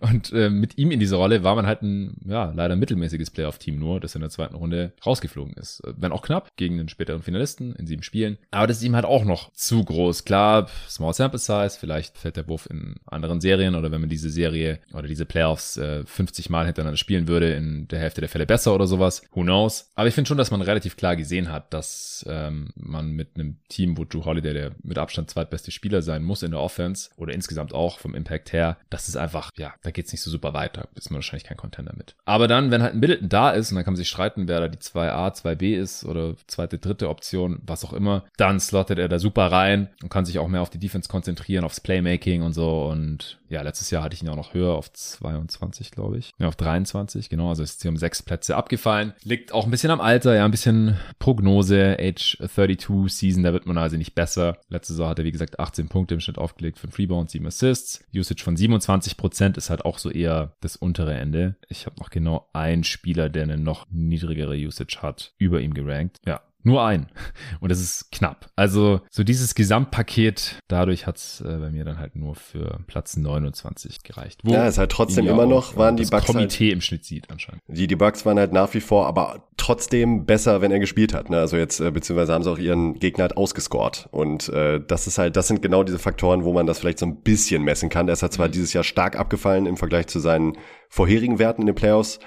Ähm, trotzdem hat er das halt immer noch geliefert, obwohl er eben so wenig effizient war und so weiter. Und das irgend, irgendeine Wahrheit steckt da ja dann schon drin, finde ich. Ja, also dass er noch kein destruktiver oder mega negativer Spieler ist in dieser Rolle, das will ich ja gar nicht bestreiten. Aber wenn er halt selber effizienter wäre, dann würde man halt den Gegner noch deutlich Klar. krasser ausscoren und dann wäre man trotzdem auf dem Contender-Level. Aber auf diesem Niveau ist halt Joe Holiday aus meiner Sicht äh, sehr deutlich leider nicht. Kommen wir zum Platz 28. Ah, haben wir ja gerade schon gesagt, da ist Kyrie Irving, haben wir schon besprochen. Jo.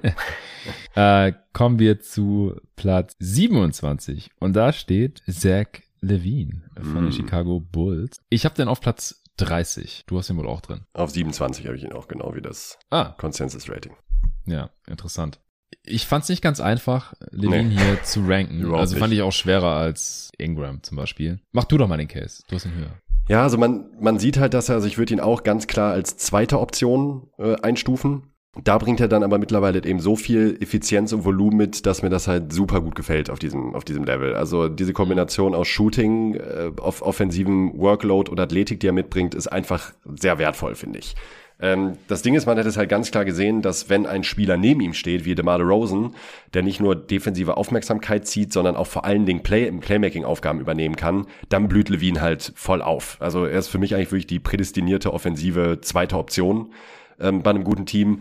Ist aber natürlich, das äh, bringt das Ganze damit, äh, bringt das Ganze dann automatisch mit, keine erste Option. Also ich könnte mit, mir mit ihm auch nicht vorstellen, mit ihm als besten ähm, Spieler ähm, die Playoffs zu erreichen, denke ich, dass das schwierig wird. Er hat einen ordentlichen Sprung gemacht, einen sehr großen. Er hat auch meine Einschätzung von ihm massiv geändert in den letzten Jahren. Ähm, hätte ich ihm in der Form auch eigentlich gar nicht mehr zugetraut, um ehrlich zu sein. Ähm, ja, man muss halt nur die Minnesota Timberwolves verlassen, dann klappt das alles schon irgendwie.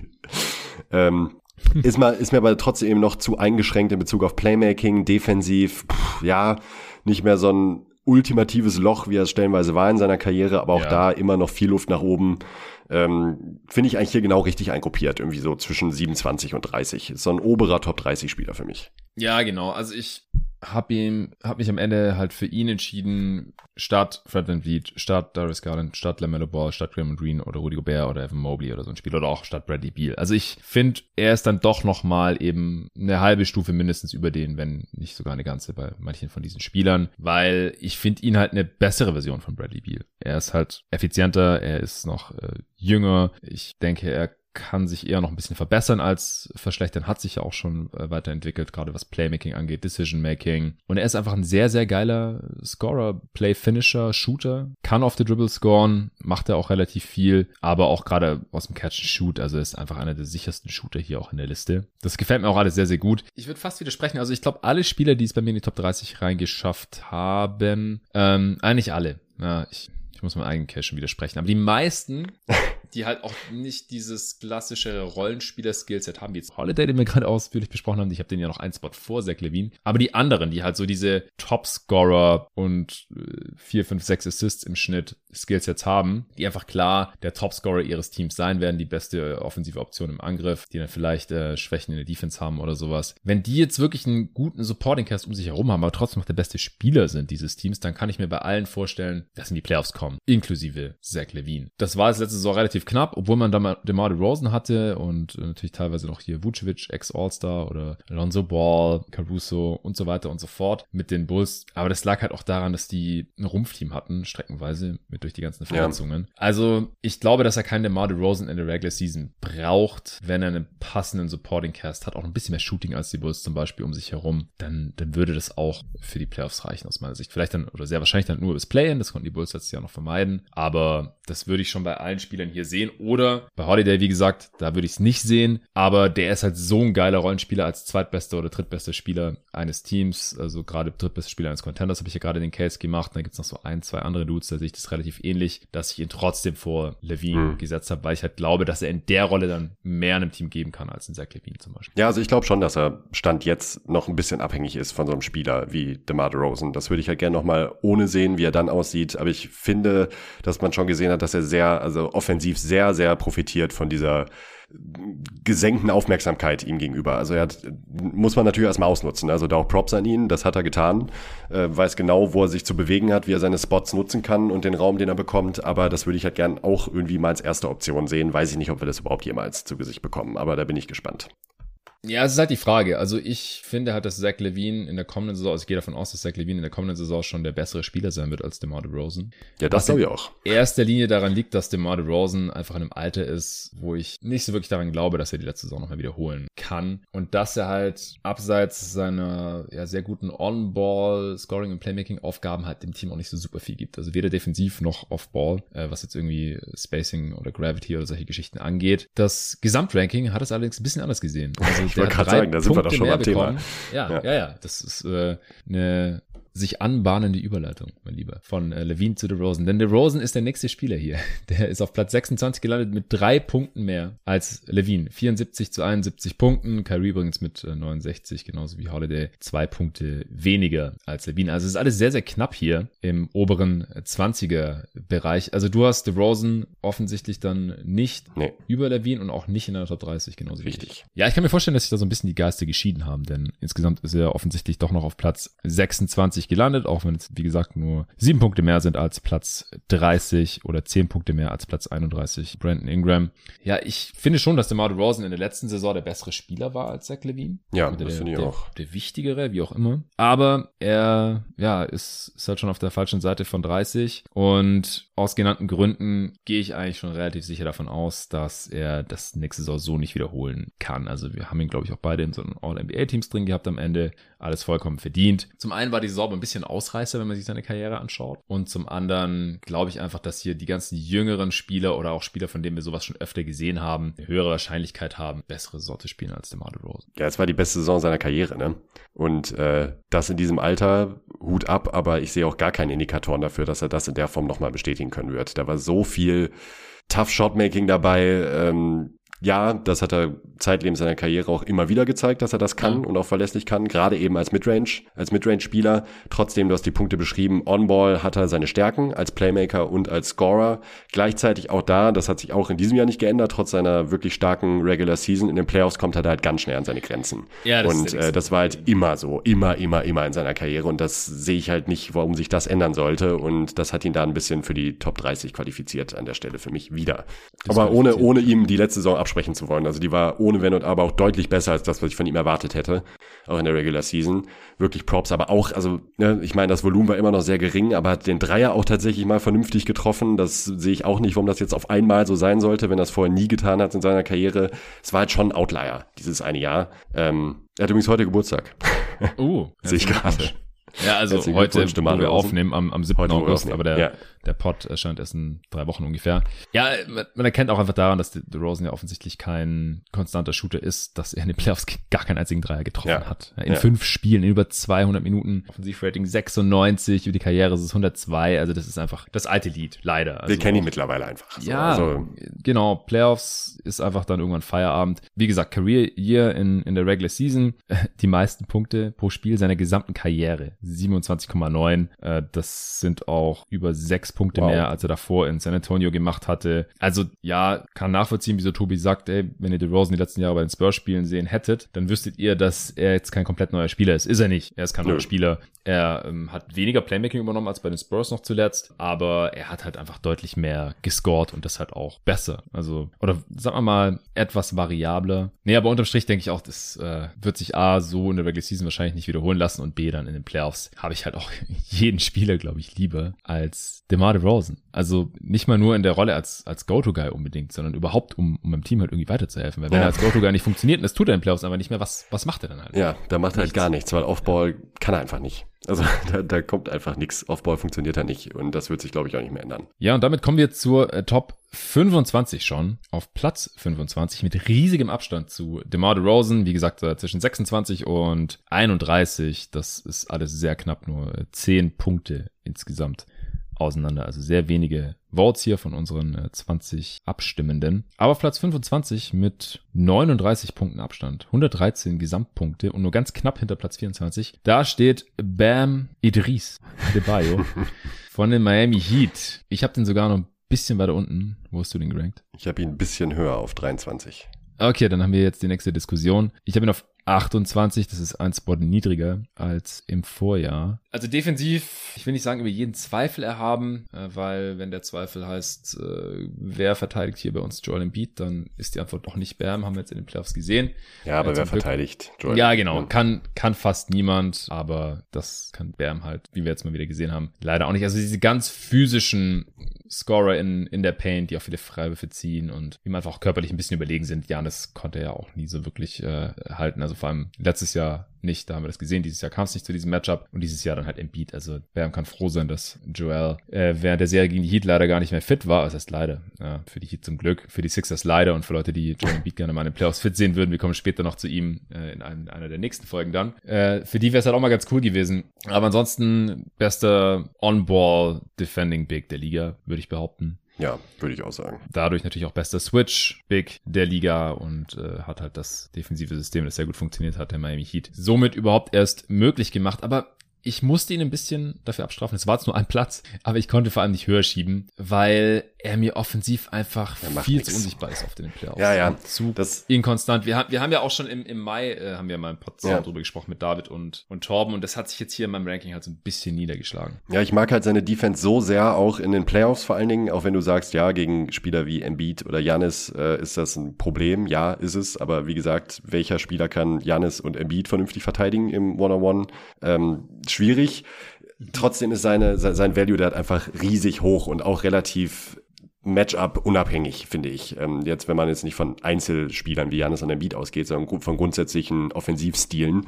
Ähm, ich mag Bigs, die so switchable sind wie er. Wie du auch sagst, wahrscheinlich der beste Switch, äh, Big Switch Defender, den es gibt in der Liga. Das finde ich sehr, sehr, sehr, sehr gut. Das habe ich immer einfach wahnsinnig gerne in meinem Team, weil mir das um ihn rum dann sehr viele Möglichkeiten eröffnet, wie ich mein Team aufstellen kann. Offensiv ist halt das Ding, ich glaube, da müssen wir uns davon verabschieden, dass er eine verlässliche, boah, ja, wahrscheinlich sogar zweite Option sein kann. Ähm, wahrscheinlich kann er das nicht. Er, weil jetzt auch selbst gegen die Celtics immer noch sehr effizient, ja, aber kein Wunder, weil er auch sehr wenig Würfe nimmt. Ja. Ähm, trotzdem denke ich mir, dadurch, dass, also wie viele Bigs haben wir, die so einsetzbar sind wie er und das sowohl offensiv als auch defensiv. Also ich denke bei ihm immer noch, warum kommt der Drei einfach nicht? Warum nimmt er auch einfach keine? Ne? Das ist also, der nimmt, ich, also nimmt einfach gar keine. Also das ist einfach nicht existent in seinem Game. Ähm, und denke mir immer wieder, dann immer wieder so kurze Phasen auch in einzelnen Spielen, wo er auch offensiv richtig gut aussieht. Und ich weiß noch, wie wir äh, auch zusammen die Spiele geguckt haben jetzt im, im Mai und uns auch teilweise dachten, warum macht er nichts? Also hat dann teilweise auch wirklich eine klare Lane zum Korb, einen Meter Abstand zu seinem Defender in der Midrange. Warum geht er nicht einfach mal hoch und nimmt den Jumper? Also irgendwie ähm, finde ich das bei ihm total weird. Ich kann es auch einfach nicht nachvollziehen, woran es liegt. In der Regular Season hat er sich da ja schon merklich gesteigert offensiv. Das merkt man schon, finde ich ähm, in den Playoffs aber immer noch so der Punkt, wo ich denke, boah, mach doch einfach mal was. Und es ist ja auch nicht so, als würde er es andauernd probieren und einfach scheitern. Er probiert es ja gar nicht. Das ist halt eben das Ding, was ich nicht ganz so einordnen kann. Trotzdem ist mir halt eben sein defensiver Value in Kombination mit der immerhin effizienten Offense, also effiziente 15 Punkte in den Playoffs sind jetzt auch nicht nichts, ist jetzt auch nicht gar nichts wert. Mhm. Ähm, die hat er immerhin konstant geliefert in den letzten Jahren. Ähm, hat das für mich dann halt eben für diesen Platz gereicht. Es war halt die letzten beiden Playoffs deutlich weniger als in der Regular Season noch. Auch in der letzten hat er ja 19 Punkte im Schnitt aufgelegt gehabt. 10 Rebounds, 3 Assists. Sein Playmaking ist letzte Saison echt zurückgegangen. Das ja, das Butler stimmt. übrigens auch. Liegt wahrscheinlich teilweise an der Ankunft von Kyle Lowry. Aber das fand ich schon auffällig. Ähm, er hat halt auch weniger mit Duncan Robinson zusammen gespielt, weil das einfach aus der Rotation rausgefallen ist, mit dem er diese ganzen Head-of-Actions hatte. Das gibt natürlich jedes Mal einen Assist, wenn Duncan Robinson sich da den Ball abholt und dann direkt abdrückt und, und rein swisht. Und der Handoff eben von Adebayo kam das ist, das ist weggefallen. Er ist der eine Spieler, der eine noch kleinere Usage hat als Drew Holiday. Und ich habe ihn deswegen, das heißt unter anderem halt deswegen, auch nur einen Spot vor Drew Holiday. Sein defensiver Einfluss ist natürlich viel größer als der von Holiday. Aber ja, du hast gerade schon gesagt, er ist eigentlich nicht mal eine zweite offensive Option. Dazu macht er zu wenig. Also zumindest bei einem, bei einem Winning Team. Ich kann mir schon irgendwie vorstellen, wenn er jetzt voll den geilen Support hätte um sich rum mit ganz viel Shooting und einem soliden Pick-and-Roll-Ballhändler, ähm, die aber jetzt halt alle individuell jetzt nicht besser sind als Adebayo, dass man dann mit ihm schon in die Playoffs irgendwie kommen könnte, aber bei einem Contender ist er vielleicht der zweitbeste Spieler, aber nur der dritt, der hat nur die drittgrößte offensive Rolle oder irgendwie so. Kommt jetzt in die Edge 25 Season. Das heißt, ähm, hat auch auf jeden Fall noch ein bisschen Luft nach oben. Ich hoffe, dass irgendwie der, der Jumpshot mal kommt. Also der, den aus der kurzen Midrange hat er zeitweise schon genommen, hat er immer abgedrückt. Dann hat er immer so Phasen, wo er den Wurf einfach irgendwie nicht nehmen will. Und das schadet halt der Offense seines Teams dann, wenn er da so, so passiv einfach ist und dann halt auch teilweise auch, auch Mismatches nicht so richtig attackiert oder halt Spiel, wo man denkt, okay, den, den kann er jetzt eigentlich überpowern. Kann er dann halt irgendwie nicht. Und dann gibt's halt wieder, klar, wenn, wenn der Gegner irgendwie Smallball spielt, dann hat er da teilweise seine helle Freude. Aber wenn nicht, dann, ja, dann hat er halt offensiv einen relativ kleinen Impact in den Playoffs dann halt. Ja. Und deswegen habe ich ihn ein bisschen abgestraft und äh, ist nur auf 28 gelandet, damit ein bisschen niedriger, als er hier im Gesamtranking gelandet ist, auf mhm. 25. Dann kommen wir jetzt zu Platz 24 mit zwei Punkten mehr denkbar knapp. Ein anderer, ja, ähnlicher Spielertyp eigentlich, auch so körperlich. Nicht so unähnlich, es ist Pascal Siakam von den Toronto Raptors. Der ist allerdings schon ein bisschen älter als Bam Adebayo. Ich habe ihn auch vor Bam gerankt. Mhm. Und zwar an 22. Oh. Und damit auch drei Spots höher als das Consensus-Ranking hier. Ja, ich habe ihn tiefer. Ich habe ihn an 28. Okay, auch interessant. Letztes Jahr hatte ich ihn nicht drin, da hatte ich ihn an 32. Also ich habe ihn jetzt 10 Spots nach oben geschoben. Er hatte. Ich hatte ihn auch nicht drin letztes Jahr. Ja, da warst du nicht der Einzige. Ich weiß gar nicht, ob er es ins Consensus Ranking reingeschafft hat letztes Jahr. Könnte ich gleich mal nachprüfen.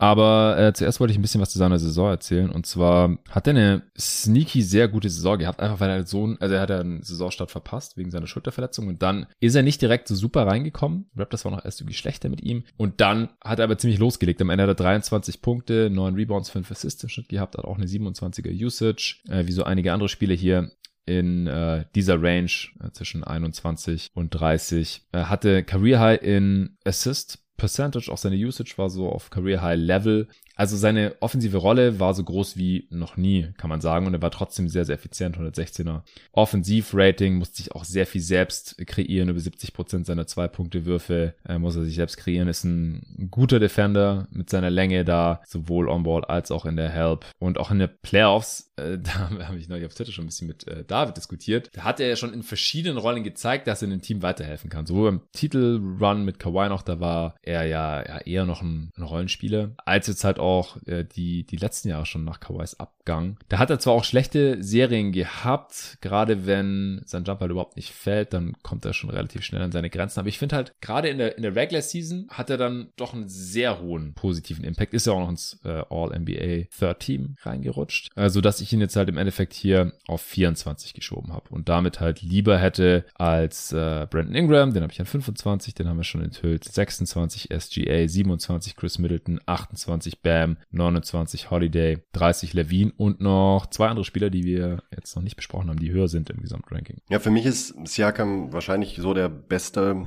Allrounder, ähm, so auf in, zumindest auf mhm. diesem Level. Mm, das Ding ist aber, ich frage mich bei ihm halt immer, was gibt es irgendwas, was Pascal Siakam elitär kann? Und äh, da muss ich halt ganz ehrlich sagen, sagen, ja, findet ja, ähm, da ist aber das, das Ding, was du gerade schon angeschnitten hattest, wenn der Wurf dann mal nicht ganz so fallen sollte, dann wird es bei ihm offensiv auch schon relativ schnell schwierig. Äh, das ist natürlich bei mehreren Spielern der Fall. Ich finde aber, er kann das nicht so gut ausgleichen wie, wie, wie manch andere. Er kann halt alles gut, ja. aber halt einfach nichts sehr gut. Und deshalb finde ich ihn so in dieser Platz 25 bis 30 Range eigentlich perfekt aufgehoben.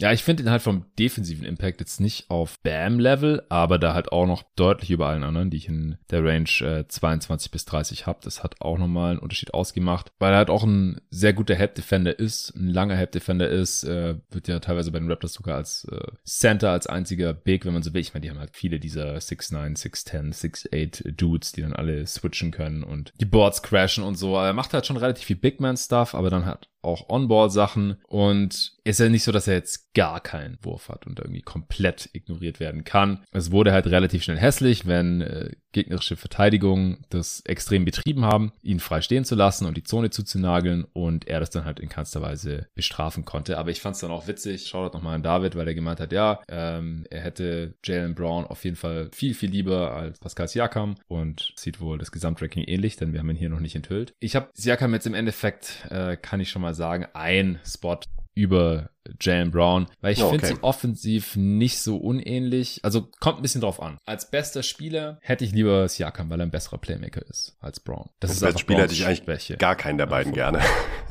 Ja, gut, aber manchmal hast du ja keine Wahl, ja, wenn man halt davon ausgeht, dass alle anderen weg sind. Genau, in dieser Übung, in diesem Gedankenexperiment. Du hast Brown und Siakam. Ich musste mich entscheiden, wen setze ich jetzt vor den anderen. Und ich habe mich dann halt für Siakam entschieden, weil ich ihn für den besseren äh, mhm. Playmaker halte und für den äh, viel, viel besseren Defender. Also in seiner Rolle hat er einfach mehr Impact, um es dann so auszudrücken. Weil Brown ist halt kein guter Help-Defender, hat sich da schon verbessert, aber fällt immer noch negativ auf. Bei den Celtics, er ist ein guter On-Ball-Defender, aber er ist dort halt schon die Stelle, die noch am ehesten attackiert wird. Haben wir in den Playoffs ja gesehen, also klingt crazy, aber wenn ein Verteidiger der Celtics attackiert wird, dann ist es halt Jalen Brown. Ja. Ähm, das muss ich mir ein bisschen negativ auslegen, auch wenn das alles auf einem sehr hohen Niveau passiert. Er ist natürlich ein viel besserer Dreier-Shooter als Siakam, aber das war's dann halt auch schon. Deswegen habe ich mich im Endeffekt halt ganz leicht für Siakam entschieden. Was ich halt witzig fand, ist, dass äh, David mit der Playoff-Effizienz von Siakam argumentiert hat. Ja, der war in Playoffs noch nie wirklich effizient. Das stimmt halt nicht. Er hatte extrem ineffiziente Playoff-Serien, aber auch sehr effiziente. Wie gesagt, das hing immer ein bisschen von, vom Matchup ab. Und äh, Jalen Brown hat über die Karriere das exakt selbe Offensivrating in den Playoffs wie Pascal Siakam, die beide 108, was okay ist. Ist nicht geil, ist ungefähr Ligaschnitt, äh, aber da kannst du jetzt auf jeden Fall keine großen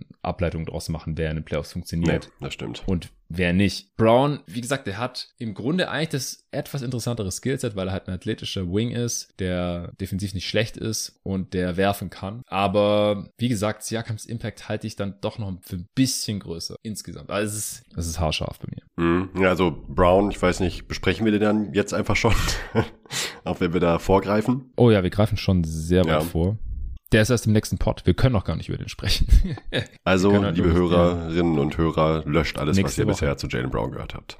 Ja, ja, genau. Ähm, aber du hast ihn auch übers Siakam, logischerweise. Ja, ich habe ihn auch übers Siakam. Ja, zu Platz 23 können wir trotzdem kommen. Wir haben noch drei Spiele, die wir heute hier besprechen können. Relativ großer Abstand, 15 Punkte vor Pascal Siakam mit 130 steht an 23. Anthony Edwards. Ant-Man. Minnesota Timberwolves. Ja, First Timer hier in der Top 30. Vor einem hm. Jahr hätte ich es nicht gedacht. Jetzt habe ich ihn noch höher. Ich auch. 23. Du auch. Ich auch, ja. Ich ja, liebe ich Anthony Edwards. Ich liebe ihn. Wirklich. Also, okay, wie, wie sehr liebst du ihn denn? Hau mal raus, wo hast du den? Ich liebe ihn äh, für so sehr, dass ich ihn zumindest in die Top 20 gepackt habe, auf 19. Ja, okay. Ich habe ihn auf 20, dann äh, nimmt sich das jetzt nicht so. Lieben wir ihn ähnlich. Ja, wir lieben ihn ähnlich. Ja, also bei ihm könnte man jetzt natürlich vorhalten, so viel hat er jetzt auch noch nicht gezeigt. Ich sehe aber sein Skillset in Kombination mit seiner Athletik und auch mit dem, was er eben schon nicht nur angedeutet, sondern auch schon gezeigt hat, auch in seiner ersten Playoff-Serie. Oh, da ist das Upside halt so heftig brutal und ich versuche jetzt auch nicht zu bewerten, wie er vielleicht in drei oder fünf Jahren aussieht, sondern auch logischerweise nächstes Jahr, weil darum geht's hier. Und ich glaube, dass wenn er nur sein Decision-Making ein bisschen verbessert, dass er dann auf jeden Fall ein Top-20-Spieler ist. Also dieses offensive Paket bei ihm ist einfach sehr, sehr, sehr schwer äh, einzuschränken in Kombination mit seinem Körper.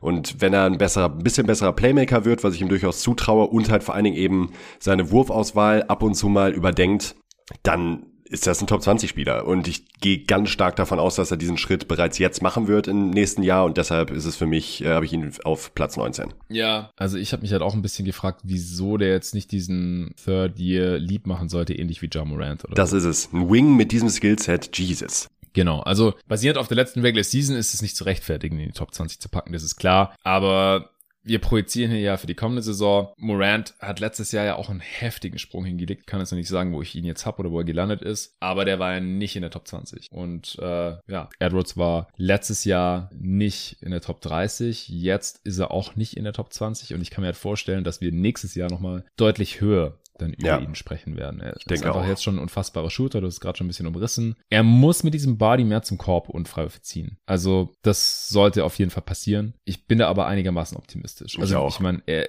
wenn er mal zum Korb geht und, und da stopfen wir, dann knallt es ja auch oft. Aber er geht einfach zu selten dahin. Er probiert es zu selten. Und deswegen als Resultat zieht er halt ähnlich wenig Freiwürfe wie der Andrew Ayton. Das ist nie ein gutes Zeichen. Klar, Ayton nimmt keine Dreier und Edwards latzt äh, ständig von draußen drauf, 12, 11 Dreier auf 100 Possessions und wird trotzdem noch genauso viel gefault wie oder ein bisschen mehr gefault als äh, der Andrew Ayton. Von daher äh, ist es mit Vorsicht zu genießen, dieser Vergleich. Aber da muss noch ein bisschen mehr gehen, wenn er halt diesen Schritt zum Star machen soll. Ich denke auch, dass Gobert als Rollman da helfen wird, weil der einfach mhm. eine, eine ja, Gravity Richtung Ring hat äh, der Big muss eigentlich bei Gobert bleiben, sonst gibt's einen Alley-Oop. Äh, auch beim Playmaking, also kann ihn da immer wieder wahrscheinlich bedienen im Pick and Roll oder wenn dann halt jemand äh, Gobert taggt und er ist halt einfach einer der besten Rollmen der Liga. Ich kann mir sehr gut vorstellen, dass es äh, da funktioniert mit Edwards und dass dann äh, auch Shooter freigespielt werden. Dann kann Edwards die auch finden. Ähnlich wie bei Donovan Mitchell halt, der sich ja auch sehr stark entwickelt hat die letzten Jahre offensiv, zu dem wir dann auch in einem der nächsten Pots noch kommen werden. Also einfach sehr gute Anlagen, offensiv und halt auch als Defender mit diesem Body. Das, ja, und diese äh, Position, die finde ich hat halt auch echt Value.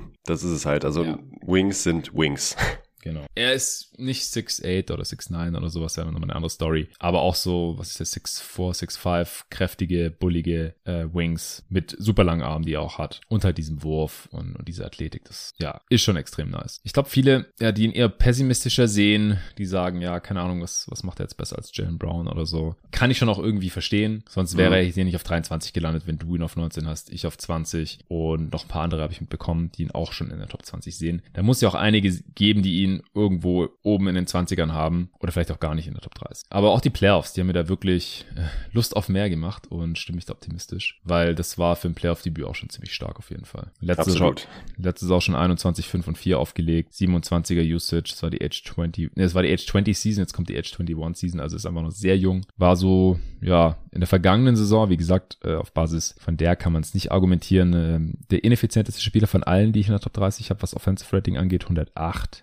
56% True Shooting ist auch relativ durchschnittlich. Aber ja, da preisen wir einfach schon den Schritt, den wir erwarten bei Anthony Edwards heute schon mit ein. So, Zwei Spieler haben wir heute noch. An 22 mit 37 Punkten Vorsprung auf Anthony Edwards. Sein Teammate Carl Anthony Towns. Mm. Habe ich niedriger. Ich auch. Ich habe also 25. Ja, ich, ich hätte lieber den Ant-Man in der kommenden Saison als Carl Anthony Towns im Team, wenn ich mich entscheiden müsste. Es ist riskant, weil wir wissen einfach, was Cat ist, einer der besten offensiven Bigs dieser Liga. Wir wissen aber auch, was er nicht ist. Und das ist jemand, der dir defensiv weiterhilft und in den Playoffs vor allem keine erste Option. Nee. Die ist jetzt schon Anthony Edwards gewesen. Also die Playoffs, die haben Towns bei mir so ein bisschen runtergerissen. Der war letztes Jahr noch auf 24. Da hat er noch mal ein bisschen Benefit of the Doubt bekommen. Wir haben ihn nur einmal kurz in den Playoffs gesehen, da gegen die Rockets. Das war super small sample size. Ich habe ihn auf 24, also vier Plätze hinter Edwards. Damit auch hinter Siakam ist einer der beiden Spieler, die noch nicht enthüllt wurden. Der andere war Jalen Brown. Also ich habe ihn noch einen Spot hinter Jalen Brown. Er ist auch höher als letztes Jahr im Ranking, weil er halt eine verdammt gute Regular Season wieder ja. gespielt hat. Also ja. der war All-NBA, da waren wir uns auch einig. Er hat seine 25, 10 und 4 aufgelegt bei äh, absurder Shooting-Effizienz. Also er macht 1,29 Punkte pro Wurfversuch. Das ist der beste Gut. Wert von allen. Das, ja,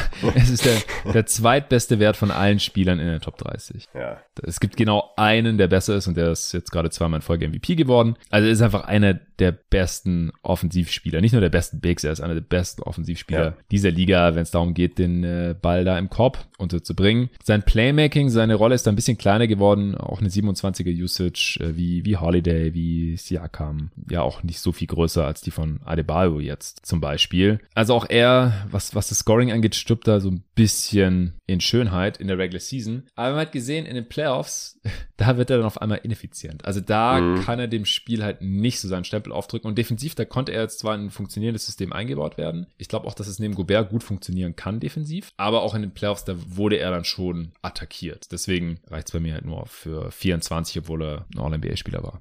Ja, geht mir auch so mit Platz 25. Also als erste Option tue ich mich mit ihm einfach schwer in den Playoffs. Ähm, nicht nur, weil er das jetzt hier gezeigt hat in dieser einen Serie, sondern auch in der Regular Season immer wieder andeutet. Also ich finde ein Shooting Big mit dem Profil ohne das nötige Playmaking als erste offensive Option einfach schwer. Also ich glaube, er könnte wirklich eine ideale zweite werden. Deshalb bin ich auch wahnsinnig gespannt, wie sich das jetzt nächstes Jahr mit äh, Edwards und äh, Gobert dann eben auch als defensive Unterstützung entwickelt. Wir müssen aber hier eben von der Leistung im Vakuum ausgehen. Und da habe ich bei ihm einfach Kopfschmerzen und ich finde ihn eigentlich in dieser Range genau richtig, genau wie letztes Jahr, da war er ungefähr ja auch da. Ich habe ihn auf 25, du auf 24. Ähm, ich hätte auch deutlich lieber sechs Plätze höher ähm, Anthony Edwards in meinem Team. Ja, mit nur zwei Punkten mehr kommen wir zu Platz 21, damit dem letzten Spieler, den wir heute hier besprechen. Da steht Chris Paul, den mhm. ich auch auf 21 habe. Mhm. Ich habe ihn auf 16 noch. Ähm, oh, okay. ja, also ist immer noch ein Believer. Ja, eigentlich nicht mehr so richtig. Ich hatte mich da lange mit David drüber unterhalten. Er hat ihn in Folge unserer äh, Unterhaltung auch nochmal runtergestuft. Ich hatte ihn am Anfang super niedrig, ich glaube auf 24 oder so. Und konnte das dann irgendwie mit meinem Gewissen nicht so ganz vereinbaren. Also auch letztes Jahr, ich meine, du kannst alles mögliche über Chris Paul erzählen. Letztes Jahr war auch die Regular Season wieder sehr, sehr, sehr, sehr, sehr gut. ähm, ja. auf elitärem Niveau. Playoffs sind wieder eine andere Geschichte, auch da Höhen und Tiefen, leider auch tiefe Tiefen, aber auch äh, sehr hohe Höhen. Ich glaube immer noch, dass den Impact, den ich mit Chris Paul bekomme, wenn ich ihn in meinem Team habe, die Playoffs garantiere, mehr oder weniger. Ähm, wie weit es dann da gehen kann, ist eine andere Sache. Ähm, ich glaube, wenn er das Level von letzter Saison noch einmal bestätigen kann, dann wäre ich zufrieden mit meiner Platzierung. Wenn er da allerdings abfällt, was absolut nicht auszuschießen ist, gerade in Bezug auf sein Alter, dann fliegt er auf jeden Fall aus der Top 20 raus. Ähm, der hat bei mir noch mal so ein bisschen gehört zu so einer Handvoll Spielern, äh, die wir, auf die wir stellenweise auch noch zu sprechen kommen werden, hat er bei mir eben so ein hohes Standing aufgrund seiner Leistungen, nicht auf, äh, aufgrund seiner Leistungen der letzten zehn Jahre oder so, aber aufgrund der letzten ein, zwei Jahre, dass ich ihn hier einfach noch nicht mit gutem Gewissen aus der Top 20 kicken konnte. Ja, man braucht neben ihm, er ist keine erste Option, man braucht neben ihm einen verlässlichen Scorer, er bringt aber so viel positiven Impact für sein Team, jetzt immer noch, dass ich mich noch nicht von der Top 20 lösen konnte, um ehrlich zu sein.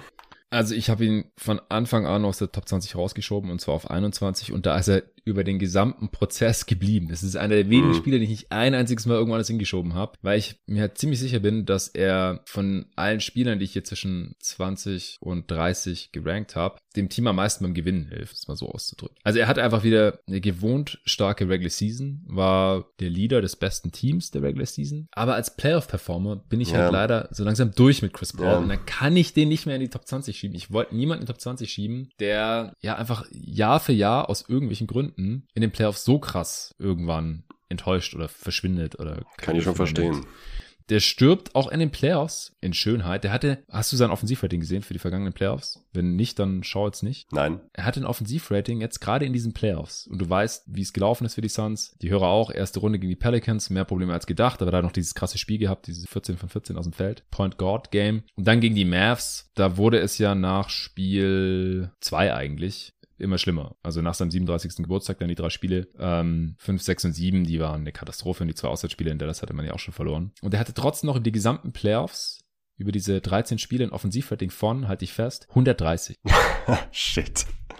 Der hat 64 Prozent seiner Zweier getroffen. Das ist so weird. Das ja. ist so und das weird, Team wirklich. Also versagt am Ende auch offensiv, weil sie keine guten Würfe rausgespielt bekommen. Und mhm. Chris Paul nimmt keine Würfe mehr. Nee. Und, und, und geht dann mit seiner geilen Quote nach Hause.